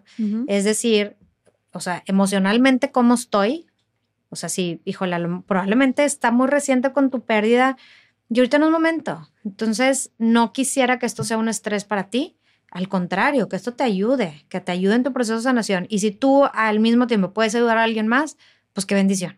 Claro. Y en la parte dos, pues sí implica un gasto. O sea, no mm. sé, a lo mejor comprar las veladoras, a mm. lo mejor reservar la misa o el coro o digo, como que también les digo, sorprendentemente siento que en Plumas de Ángel luego mucha gente se como que empatiza mucho. Entonces dice, oye, ¿sabes qué? Yo te ayudo, este, la amiga es, oye, yo te imprimo los letreros, oye, yo te consigo las rosas. Entonces como que se va haciendo un equipo bien padre. Claro. A mí al principio me costó demasiado como pedir ayuda al principio, el primer año, se cuenta que estábamos mi mamá y yo, y Alex y mi cuñada y este, mi, la otra cuñada, así como que entregando las veladoras, y luego acá, y luego, o sea, eh, todo. Y luego gente de verdad escribe, yo quiero ser voluntario, yo quiero apoyar. Es como una manera de honrar a tu bebé, de poniéndome, uniéndome a algo más grande, eh, que estamos, que vamos a estar más gente. Entonces ahora es, oye, las del registro, Ustedes van a estar en el registro repartiendo las veladoras. Estas familias van a entregar las rosas, que las rosas son las ofrendas. Entonces, como que simbolizan, pues todas las rosas tienen cada una los nombres de los bebés. Entonces, imagínate, las están dejando en el, en el altar, se ven ahí las rosas con todas las veladoras iluminadas. Este, ¿cómo, ¿cómo más gente se puede unir a esto para que se sienta parte? Porque a mí me ha ayudado mucho ponerme o sea, sí estar como en el servicio. Y, también creo que la gente que está yendo, que está confiando estas partes tan íntimas, o sea, un duelo tan especial, tan íntimo, pues es como, como un honor. O sea, gracias por confiarme esta parte tan importante para tu familia, que lo estás compartiendo con nosotros. Pues claro que se va a tener que cuidar con demasiada sutileza, con demasiado cuidado para pues que se, que la familia pueda tener una experiencia bonita. Claro, completamente. Y, y Ana, esto de que tú cuidas cada detalle me parece importantísimo y creo que también hace que esto sea de tanta trascendencia para la gente, ¿no? Y tan significativo, como dices tú. Ahora, tengo entendido que también desde Plumas de Ángel dan también otro tipo de acompañamiento, ¿no? Además de un camino para recordar. Eh, ¿De qué otra manera también acompañan a todas estas familias en su proceso de sanación y de duelo? Pues ya llevamos como un poco más de un año, si no me equivoco, como un año y medio, este, con un grupo de apoyo. Entonces, este, empezamos con sesiones presenciales en Monterrey, una vez al mes y una vez al mes de forma virtual. Este, porque bueno, además de hacerlo en, en las nueve ciudades, se hace una grabación y el 15 de octubre, que es el día oficial, es como el evento virtual para toda la gente que, que se quiere conectar, pero que no, no puede ir a ninguna de esas ciudades de forma presencial. Entonces nos dimos cuenta que hay mucha gente, que hay mucha gente que está buscando ayuda, que quiere como sentirse parte. Y entonces el grupo de apoyo sí es mm. virtual. Este, esta semana, de hecho, tuvimos nuestra sesión, siempre le ponemos un tema. Este mes fue cómo me siento cuando recuerdo a mi bebé. Este, como que tratar de sacar el, este, pues como que tratar de aterrizar temas, pero es súper interesante y súper bonito cuando la gente levanta la mano y en un espacio que a ver, es seguro, es libre de juicio y alguien comparte y la gente está como, oye, yo te acompaño, yo te apoyo, te mando un abrazo, aquí estás segura, este, se ha hecho un espacio bien bonito y por supuesto que pues todo esto viene guiado desde una parte profesional, que es con la licenciada Marcela Tortorielo, que ella es psicoterapeuta clínica, tanatóloga, este, con una esta trayectoria de 25 años. Entonces, es bien padre tener esta parte profesional, porque como yo siempre digo, yo, pues yo soy una mamá que yo estoy compartiendo mi experiencia y yo hablo desde lo que yo viví, más yo no soy nadie profesional, yo puedo dar mi, mi palabra, yo puedo dar mi acompañamiento, pero siempre cuidando esta parte que yo no pretendo como esta parte profesional, pues sí, con alguien más. No, se me hace, se me hace importantísimo, Ana, y te reconozco un chorro también, porque a ver, simplemente escucharte a ti y, escucharse entre la gente que levanta la mano y comparte su testimonio, creo que es, pues, como dijimos, el acompañamiento es importante.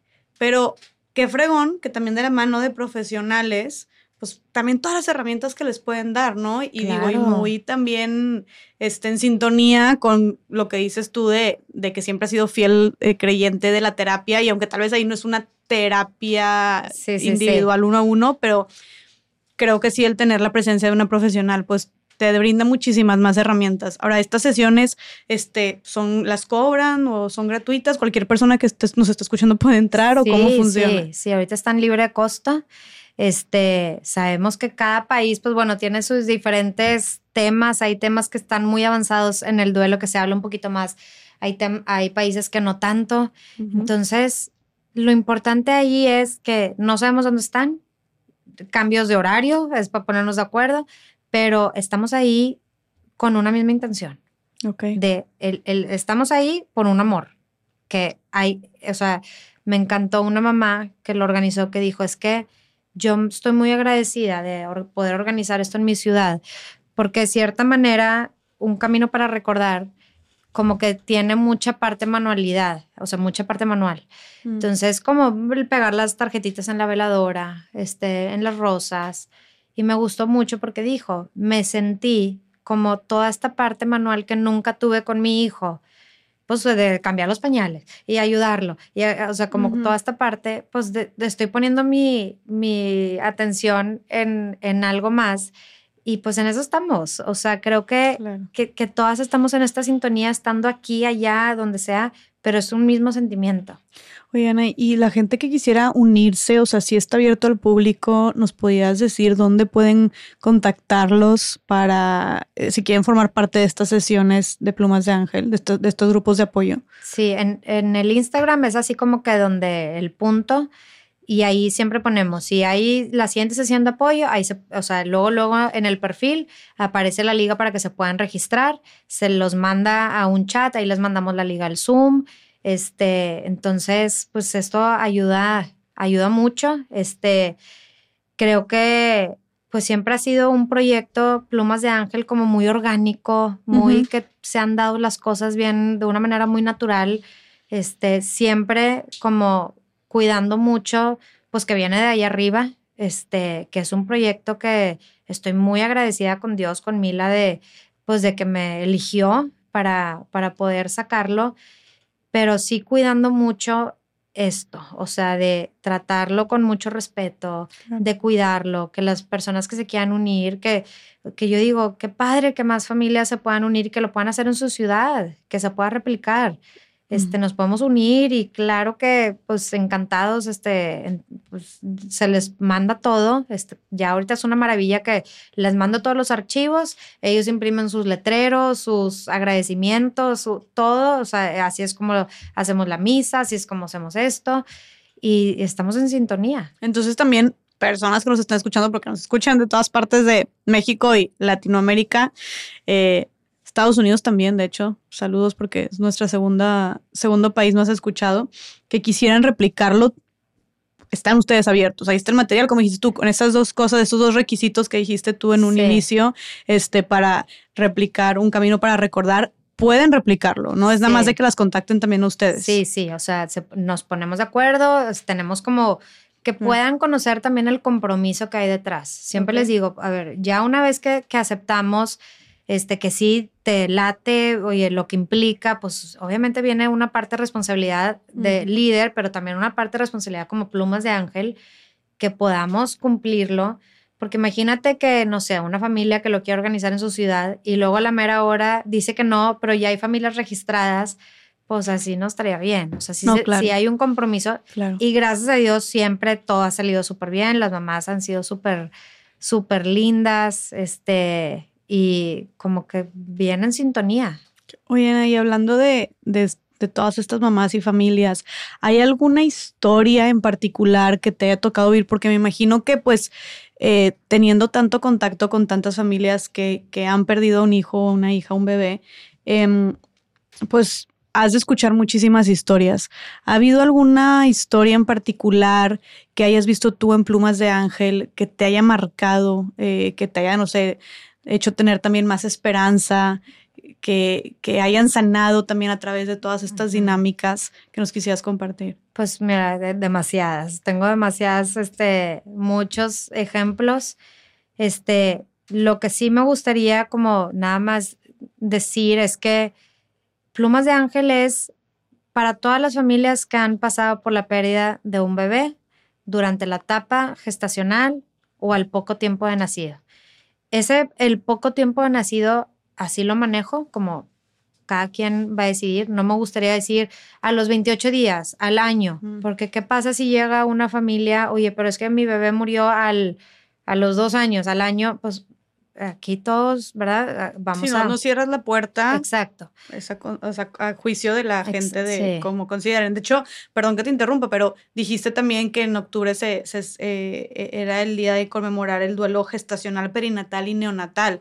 ¿Sabes la diferencia? Porque la verdad yo no tengo sí, idea. Pues es como los diferentes avances. O sea, que si durante en, durante el, el, embarazo, durante el parto, a los pocos días de nacido, o sea, se, ah, es diferente tipo de término. Ok.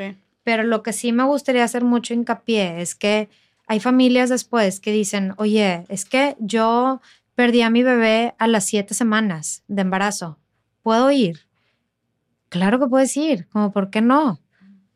Entonces, como que también hay mucho tabú con los embarazos este, de, eh, tempranos. Ok. Como que a veces las personas dicen, ay, bueno, pero estaba bien chiquito. Pero bueno, es normal.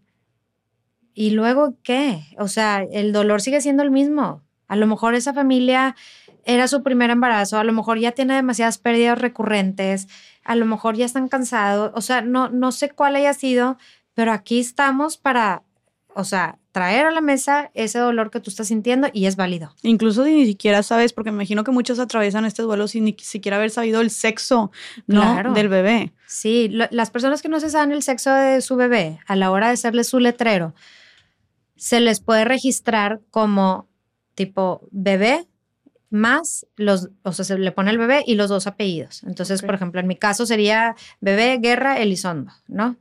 Pero me gustó mucho que este año ya le teníamos el letrero a una mamá y ya estaba, era, fue de las primeras que se registró, ya teníamos su letrero, siempre todos los armamos, es así como que toda una lista de que tenemos que estar revisando. Sí soy como muy cuidadosa para que, imagínate que vaya a faltar uno. Que una familia llegue y que estén emocionados, que lleguen con su familia y que no esté letrero. Ay, no, claro. No, pues sería una, una tristeza.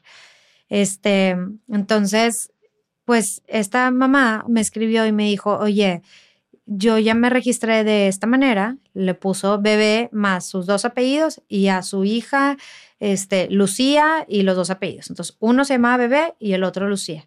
Me dice, pero ¿qué crees? En mi terapia, no sé cómo salió que le pusimos de nombre a mi hijo y le vamos a llamar, este, te voy a decir el nombre, David.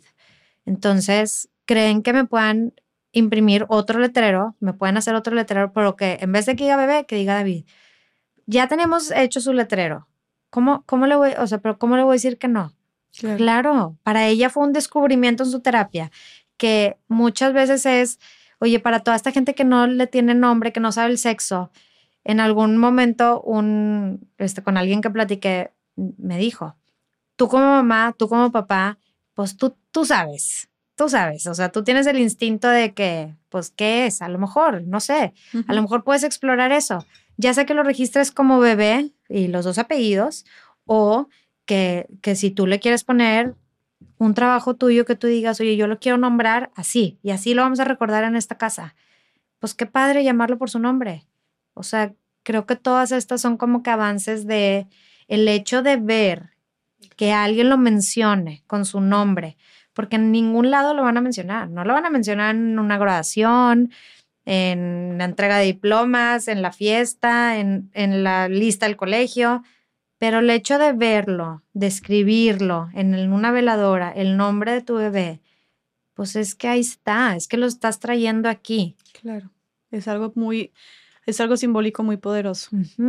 okay. Entonces, sí es algo que digo, que se, que se recomienda tal vez cuando han sido pérdidas pues muy tempranas y que tal vez ni siquiera sabes, o sea, hay maneras de llevar este simbolismo a cabo a pesar de que tal vez no se tenga tanta información sobre el bebé. Sí, claro. O sea, ya te digo, como ya sea que con el bebé o si le quieres poner un nombre. Qué bonito, Ana. Y que otros, o sea, me imagino que hay mucha diversidad también de casos este, que has tenido tú, porque como dijiste, cada duelo y cada caso es distinto. Sí. Mira, está desde pues ahorita te platicaba de las pérdidas tempranas, que esas son bien difíciles, como este, en los grupos de apoyo ha pasado que pues alguien comparte algo y al final había una que dijo, ay, es que me da pena que yo no quiero compartir, porque después de oír que ella nació y que estuvo 15 días en la incubadora y que cuidados intensivos y que luego no sé qué y luego que murió y pues yo perdí a mi bebé de esta semana y, oye, a ver, no, para, tu dolor es súper válido. No podemos comparar, no hay una escala que diga, híjole, tú te duele 10% más y tú 10 menos. Es igual, no, nunca se va a poder medir el dolor. Claro. Entonces, eso está, este, familias que no han podido tener hijos, este, que tienen muchas pérdidas recurrentes, este, familias que han pasado por, por diagnósticos que desde el embarazo les dicen, tu bebé no es viable con la vida. Entonces, en algún momento de la vida del embarazo, o va a morir o va a morir a las pocas horas. Entonces, esos, esos embarazos son bien difíciles porque están pues con miedo constantemente de cuándo va a pasar, este, me tengo que preparar, este, lo voy a alcanzar a ver, cuántas horas va a vivir, le digo a la familia, a los hijos, es, es como el duelo empieza desde bien temprano. Qué duro, qué cansado. Porque lo estás cargando, pero ya sabes que va a morir. Entonces es súper, súper difícil también. este, las familias que no saben qué pasó, que de repente la semana a punto de, de llegar al parto, o ahí en la cita que ya iban a hacer, oye, ya no hay latido. ¿Qué pasó? No, no hay explicación. Este, o hace poco también llegó un caso de una mamá que dijo, yo no sé cómo se llama mi duelo. ¿Cómo se llama? Por favor, alguien dígame cómo se llama mi duelo, porque yo no tengo hijos y pagamos todo un in vitro y poco a poco, pues los embriones, se, digamos, se fueron muriendo y finalmente ya no pudimos, este, ya no pudimos implantar. Entonces, ¿cómo se llama este duelo? ¿Cómo se llama mi duelo que, pues, ya no ya tengo cierta edad, que ya no tengo dinero, porque pues es un gasto, este, ya nos resignamos a que ya no vamos a ser papás, pero realmente nunca estuve embarazada. Entonces, ¿cómo se llama mi duelo? Me siento en el limbo. Le dije, traes demasiados duelos. Claro. Traes el duelo de la ilusión, traes el duelo de que ya no vas a ser este, madre, todo el duelo que estás viviendo con tu pareja, el duelo, pues, oye, lo que implicó toda esta parte económica de juntar eso, la desilusión, son demasiadas cosas. Entonces, cada uno vivimos una situación bien diferente. Haya sido, o este también alguien como yo, que a lo mejor sí nació su hijo y, le, este, igual, este, digo, que no, que no nació su bebé y también perdió su matriz. Mm. Es bien difícil. Mm. O también gente que perdió su bebé y entonces luego de ahí, este, pues se desencadenan muchas cosas con la pareja. Puede ser mm. que a lo mejor no tuviste pues esta comunicación o a lo mejor hubo ahí unos problemas, no sé, a lo mejor culpabilidad o no sé qué cosas y entonces hay una separación. Entonces aparte estás lidiando con el duelo de tu bebé, más aparte tu separación de tu matrimonio, de tu pareja o, o sea, como que son duelos bien complejos. Claro, claro. O sea, sí que cuando se trata de este tema, son bastantes. Sí. Son bastantes. Y como dices tú, me encantó lo que dijiste de no podemos invalidar nuestro dolor comparándolo con el de alguien más. Exacto. Porque sí, o sea, no, me imagino cuántos casos hacía de haber y, y qué bonito que estas personas tal vez tengan este espacio para que tú le dijeras, o le dijera la, la tanatóloga o entre, entre estas personas que se acompañan, que le dijeran, no hagas esto, no lo compares, tu dolor es válido, ¿no? Eh, nadie puede medir esto o cuantificar el dolor de alguien más y menos para pero pues cuánta gente también eh, no tiene alguien que le diga eso, más por ser un tema tan complejo. Claro. Qué bonito que hayan estos espacios. Em, y digo, también por eso lo estamos mencionando aquí, para que las personas que se sienten aquí, se sientan así, lo escuchen. Eh, y ahora, dentro de todas estas historias que estás contando, Ana, ¿hay alguna que te haya marcado como eh, más que los casos, sino eh, eh, el que tú hayas visto tal vez este proceso de sanación dentro de este acompañamiento de plumas de ángel? Pues mira, reciente, en, ahora en octubre, este, me contactó una persona que me dijo, oye, este, pues mira, mi mamá este, pasó por esto pero nos acabamos de enterar de, que vivió esto, pues imagínate, hace 35 años, no teníamos ni idea, entonces, pues, ¿cómo le puedo hacer para, pues, decirle que se registre? Para, para, un camino para, recordar. ¿Cómo, le, ¿Cómo me recomiendo? Le dije, a ver, un camino para recordar este, porque dijo, ya se está abriendo un poquito más el tema, pero todavía es un tema muy tabú. Antes, pues no se hablaban de estos temas menos. Claro. Entonces, ¿cómo le podemos hacer? Le dije, mira, un camino para recordar es, es una de las maneras en que ella puede eh, sentir este acompañamiento que pueda sanar, pero hay muchas maneras. A lo mejor ella puede encontrarse a través de la naturaleza, a lo mejor sola escribiendo. Hay muchas maneras. Pero le dije, dile que si quiere se puede registrar, que va a ser este, ya la 100 semana que se puede registrar, no sé qué. Pues total, se registró. Me dice, no, pues es que ella este, pasó por una pérdida, este, pues fueron unos cuatitos y el cuatito, uno, un cuate no vivió y el otro, pues aquí está. Entonces, este, siempre después de la misa invito a alguien a dar un testimonio y el testimonio de, de, de este, al finalizar la misa, el testimonio era el mismo que esta señora había vivido hace 35 años.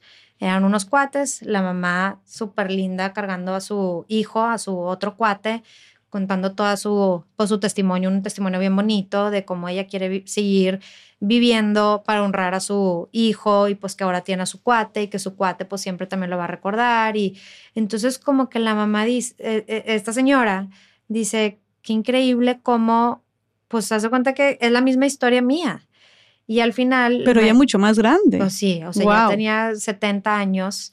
Este, y entonces al final me la encuentro con su letrero y me dice, pues muchas gracias porque pues yo no sabía, yo no, no, no tenía ni idea.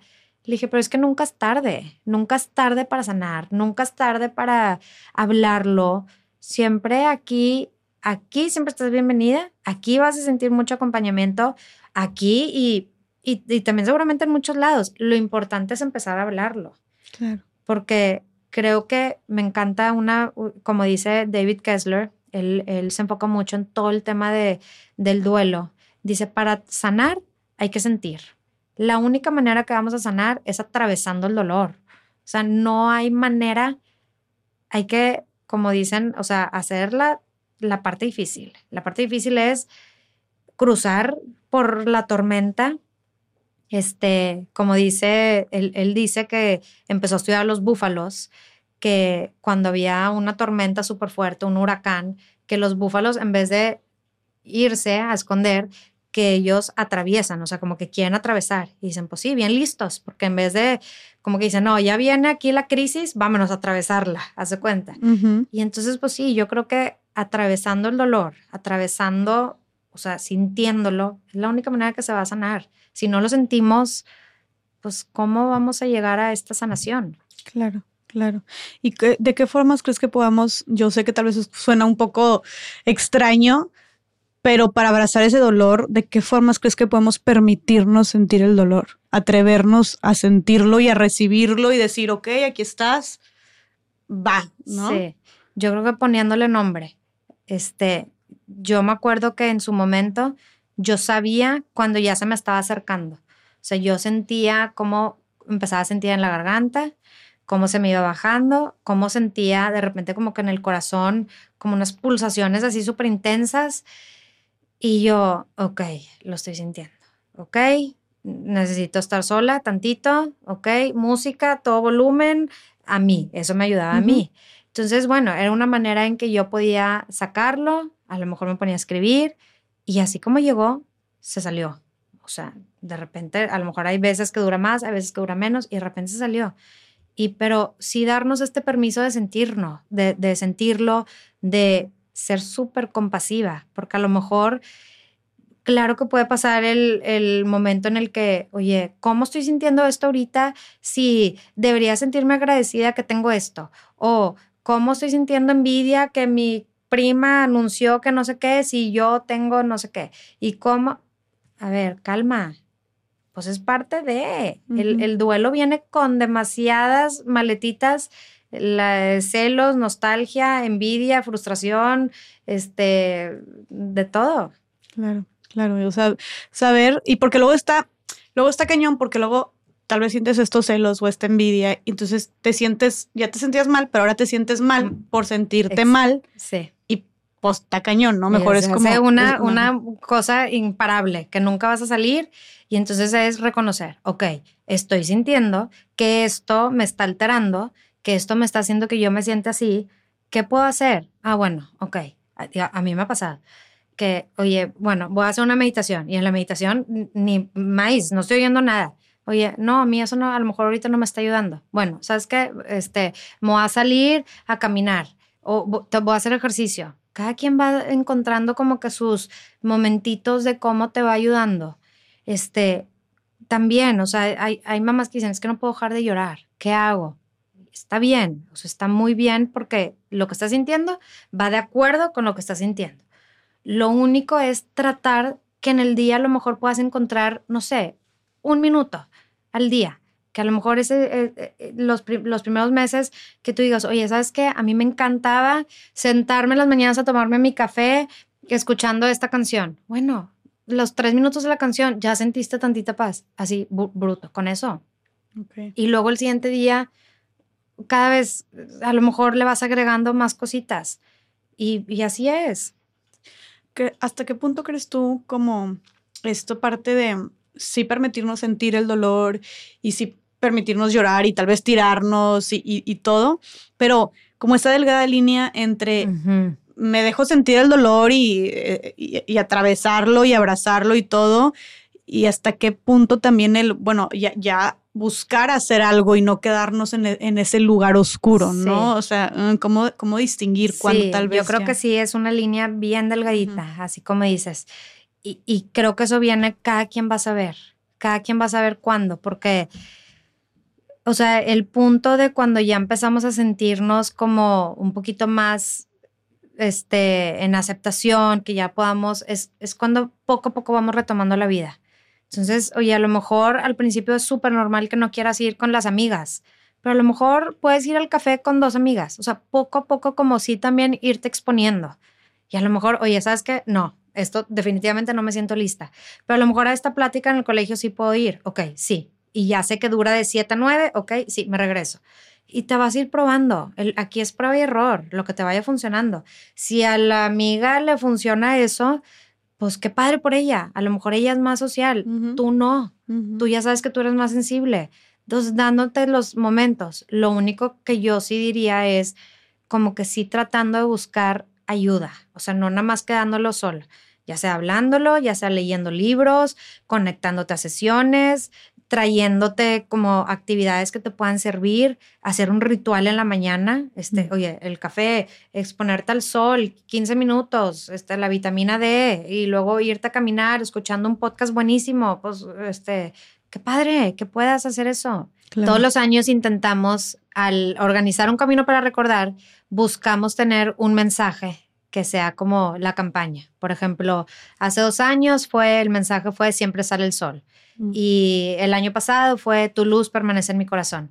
Este año el mensaje fue te encuentro en los colores. Y toda la campaña estuvo como muy colorida, llena de color, este, pues así como toda esta eh, conciencia que estamos rodeados de pues demasiada belleza, ¿no? O sea, puede ser te encuentro en el verde del bosque, te encuentro en el gris de la lluvia, en el negro de la noche, o sea, todos estos colores brillantes, oscuros, o sea, sin, sin ocultar que, que siempre también hay oscuridad, pero también está todos estos colores brillantes.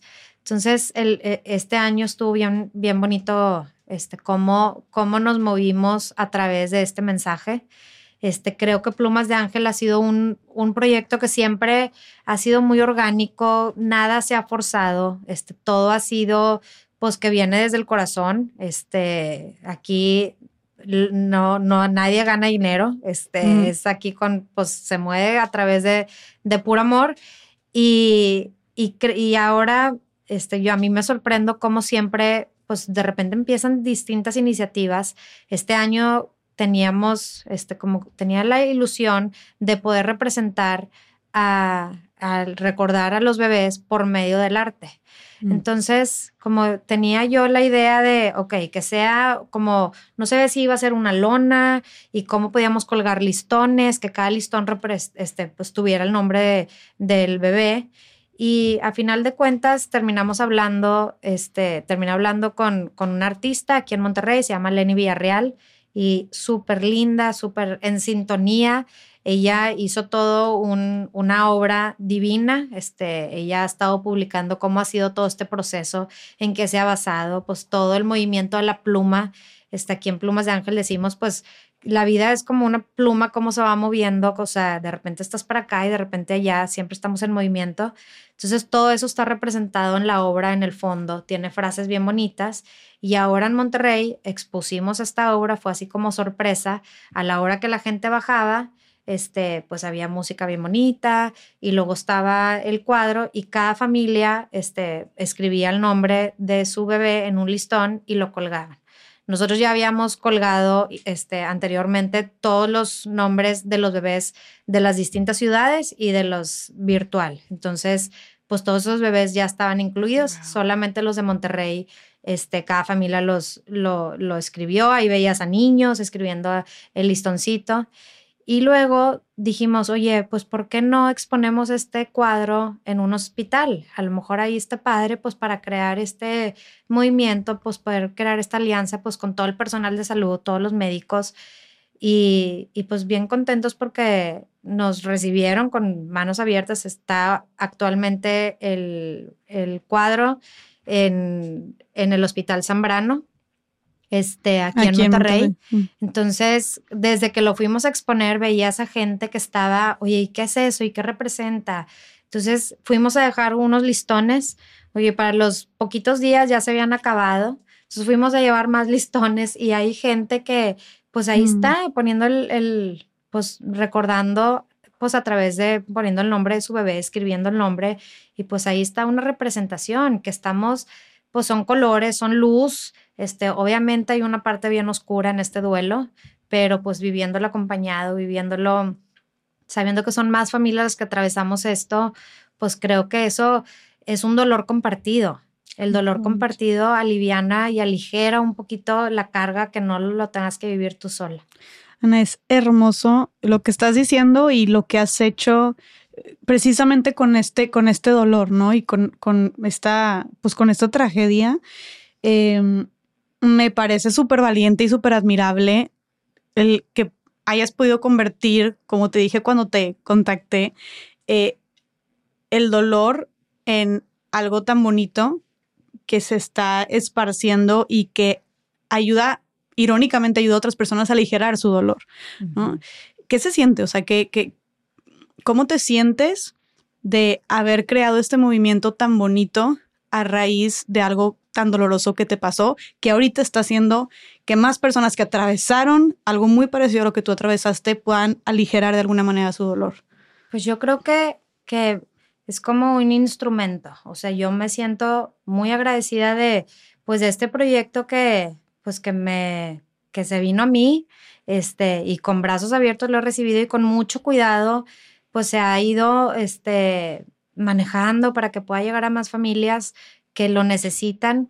Para mí ha sido bien bonito y, siempre, pues cuando hablo con mamás les digo, gracias por platicarme esta parte tan importante para ti, porque yo sé que no con todo el mundo lo platicas. Pues, a lo mejor no vamos por la vida platicando de esto, pues siendo vulnerable, pero el hecho que me lo estés compartiendo, que estés aquí con tu familia, que te estés uniendo, pues gracias para unirnos más, porque creo que pues eso habla bien bonito de la humanidad, que todos estamos aquí para apoyarnos, todos queremos conectar, todos entre, oye, cuando alguien habla, por eso es bien importante el testimonio después de la misa, esa parte testimonio, o sea, de testimonio cuando alguien es vulnerable, se abre, conecta demasiado, las historias conectan muchísimo. A mí siempre me han interesado mucho, este, como interesarme en las vidas de lo que pasa en la gente y cuando pasó todo lo mío, me la pasaba oyendo podcasts de gente que había pasado cosas de resiliencia. Me la pasaba todo el día en clases de mis hijos y yo afuera esperando con audífonos. Y si de repente oía algo, ahí andaba yo acá.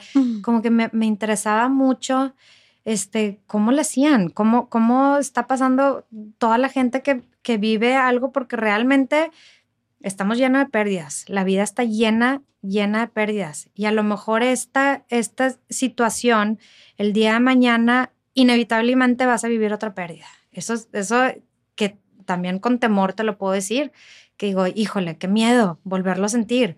Pero bueno, también yo digo, yo ya sé lo que sentí, este, yo ya sé que el día de mañana no sé qué va a pasar, este, digo, tampoco no podemos vivir en el miedo, pero sí creo que que sí con la confianza que lo que pase, con la confianza que se puede salir adelante. Qué hermoso. Y sabes que también de todo esto que dices, pues justo creo que también las historias es el un, despertar y darnos cuenta de que no estamos tan solos o tan solas como pensábamos, ¿no? Que no es como, ¿por qué me pasa todo esto a mí? o ¿por qué justo me tenía que suceder a mí? O. Y digo, tal vez, tal vez lo digo como muy fácil, nunca he atravesado, por ejemplo, por este tipo de duelos, pero sí, creo que eso es lo bonito y lo poderoso de, de compartirnos y de abrirnos, que alguien, alguien le va a servir algo de lo que estás, de lo que estás diciendo, alguien se va a sentir acompañado, alguien le va a poder poner eh, palabras a lo que estaba sintiendo, ¿no? Es, es hermoso y es también lo que intentamos hacer, pues, a través, a través de este, de este podcast. Aquí en este podcast, pues, qué increíble, porque son demasiados temas bien complejos y el hecho que le des luz, que le des espacio, con, pero aparte con tanta sutileza, porque lo manejas de una manera bien bonita, qué padre que pueda llegar a más gente y que gente se pueda identificar. Qué linda, gracias, gracias. Pues ahí estamos, cada quien, eh, como dijimos, pues cada quien desde pues su lucha, su trinchera. Lo importante es eso, creo, ¿no? Que, y, y, y es algo que a mí me dicen, oye, que tienen alguna mm, eh, como característica en común las invitadas que tienes en Más Allá del Rosa y, muchas es esto, ¿no? Y, también por eso te quise hablar a ti, que fue el, convirtieron la tragedia o el dolor en su motor, ¿no? En su gasolina para precisamente lo que tú atravesaste en este caso, pues sea algo que o cada vez las personas lo experimenten menos o que tengan más herramientas con lo cual atravesarlo. Y eso es bien valiente porque también y te lo reconozco mucho porque también, pues, el ponerte tú en esta posición donde estás escuchando constantemente las historias, los duelos, estás viendo a las mamás, a los papás, a las familias, como tal vez em, sufrir o tal vez eh, que les cueste, pues la verdad, habiendo pasado por un tema eh, difícil, o sea, sobre, el mismo, sobre la misma causa, pues lo más también lo que muy entendible sería que no quisieras tú volver a saber de eso, no quisieras tú volverlo a mencionar, nada que tuviera que ver en relación a eso, como muchas personas también lo hacen y con, con o sea, con toda razón se entiende, pero el, como el no, el volverte a poner a ti en la situación de yo voy a seguir hablando sobre esto, yo voy a seguir escuchando estas historias, o sea, en esa posición de lo recuerdas, pues también es algo por, o sea, porque, porque estás viendo por algo, estás luchando, trabajando por algo más allá, por una causa colectiva, por, por un bien común, se me hace lo más poderoso y valiente que alguien puede hacer. Muchas gracias. Mm. Yo creo que como que sí es un tema que me mueve demasiado, que yo no sabía, jamás en la vida me imaginé que yo iba a hablar, principalmente que, que iba a ser tan vulnerable, que iba a hablar de duelos. A ver, yo toda la vida le he tenido miedo a la muerte. Y entonces ahorita estar en estos temas del duelo y cómo manejarlo y, híjole, a veces sí es complicado, pero creo mucho en esto, creo mucho en que en que no se tienen que vivir estos duelos así, que sí se puede este, encontrar comunidad. Y eso es lo que me va, me va guiando. Lo que te da fuerza también. Ana, y antes de empezar a cerrar, hay también un término que últimamente se está utilizando y se escucha bastante, precisamente porque se está visibilizando más lo común que pueden llegar a ser estas pérdidas. Em, el término del bebé, del bebé arcoíris o rainbow baby, no lo escuchamos mucho, que es este eh, bebé que logra nacer después de haber tenido, después de que la, papá, la, la, pareja, los papás tuvieron una pérdida, o sea, como tuvieron una pérdida de un bebé y luego pudieron embarazarse otra vez y se concretó y pudo nacer sanamente ese otro bebé. Entonces, un bebé arcoíris o un rainbow baby es ese bebé que viene después de ese momento de esa pérdida.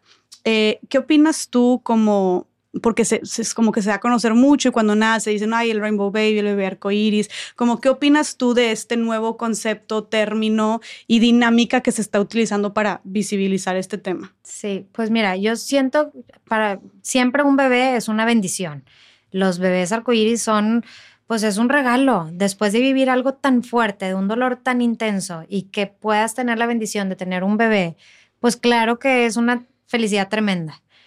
Yo lo único que como que sí tengo un poco de, este, de cuidado es que nada más tengamos el, el cuidado de que este bebé que viene, que no venga con una carga, que no venga con una responsabilidad a cumplir o a llenar un lugar o un hueco de, un bebé de su hermano que nunca lo nunca lo va a llenar. O sea, cada uno, como ahorita decíamos, este, lo de Shefali, pues cada hijo viene con su propio destino.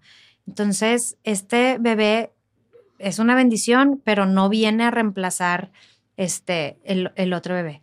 A mí me gusta mucho pensar más bien en el término vida arcoíris. O sea, esta Rainbow Life en la que cada quien puede construir, reconstruir su vida como quiera. Nosotros tenemos las herramientas de que internamente pueden hacer algo bien bonito de nosotros. No necesitamos esperar a nadie a que se cumpla algo, este, a que alguien, a que algo pase.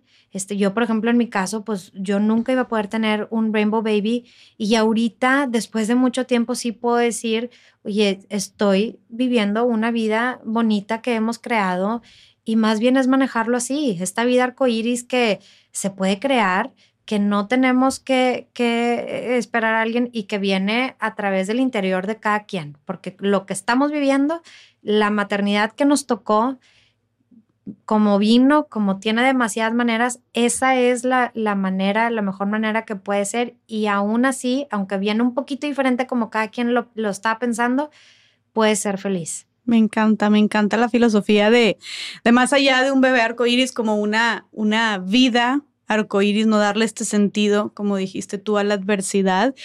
Y, y que creo que pues se, se puede, ¿no, Ana? Eh, volver a ser feliz. O sea, se puede después de tantas pérdidas, eh, tantas, tantas adversidades, tantos obstáculos y específicamente ahorita cuando hablamos del duelo gestacional después de haber perdido un bebé, ya sea antes o después de nacido, sí se puede ser, volver a ser feliz entonces, Ana. Sí, yo, yo creo que en yo hablo por, por mi experiencia, este, pues fue, han sido ya siete años y medio recorrido de todo esto. Al principio fue dificilísimo, este, pero poco a poco, teniendo mucha paciencia, teniendo mucha compasión, este, apoyándonos, creo que poco a poco, este, le fuimos encontrando, pues, como otro lado a este episodio que vivimos como familia. Como dice David Kessler, que me gusta mucho, que dice, o sea, sí se puede encontrarle sentido al dolor y no, no, no sentido de pasó por esto. No, no, no tanto así, sino que sí podemos encontrar sentido y encontrando sentido es retomando nuestra vida.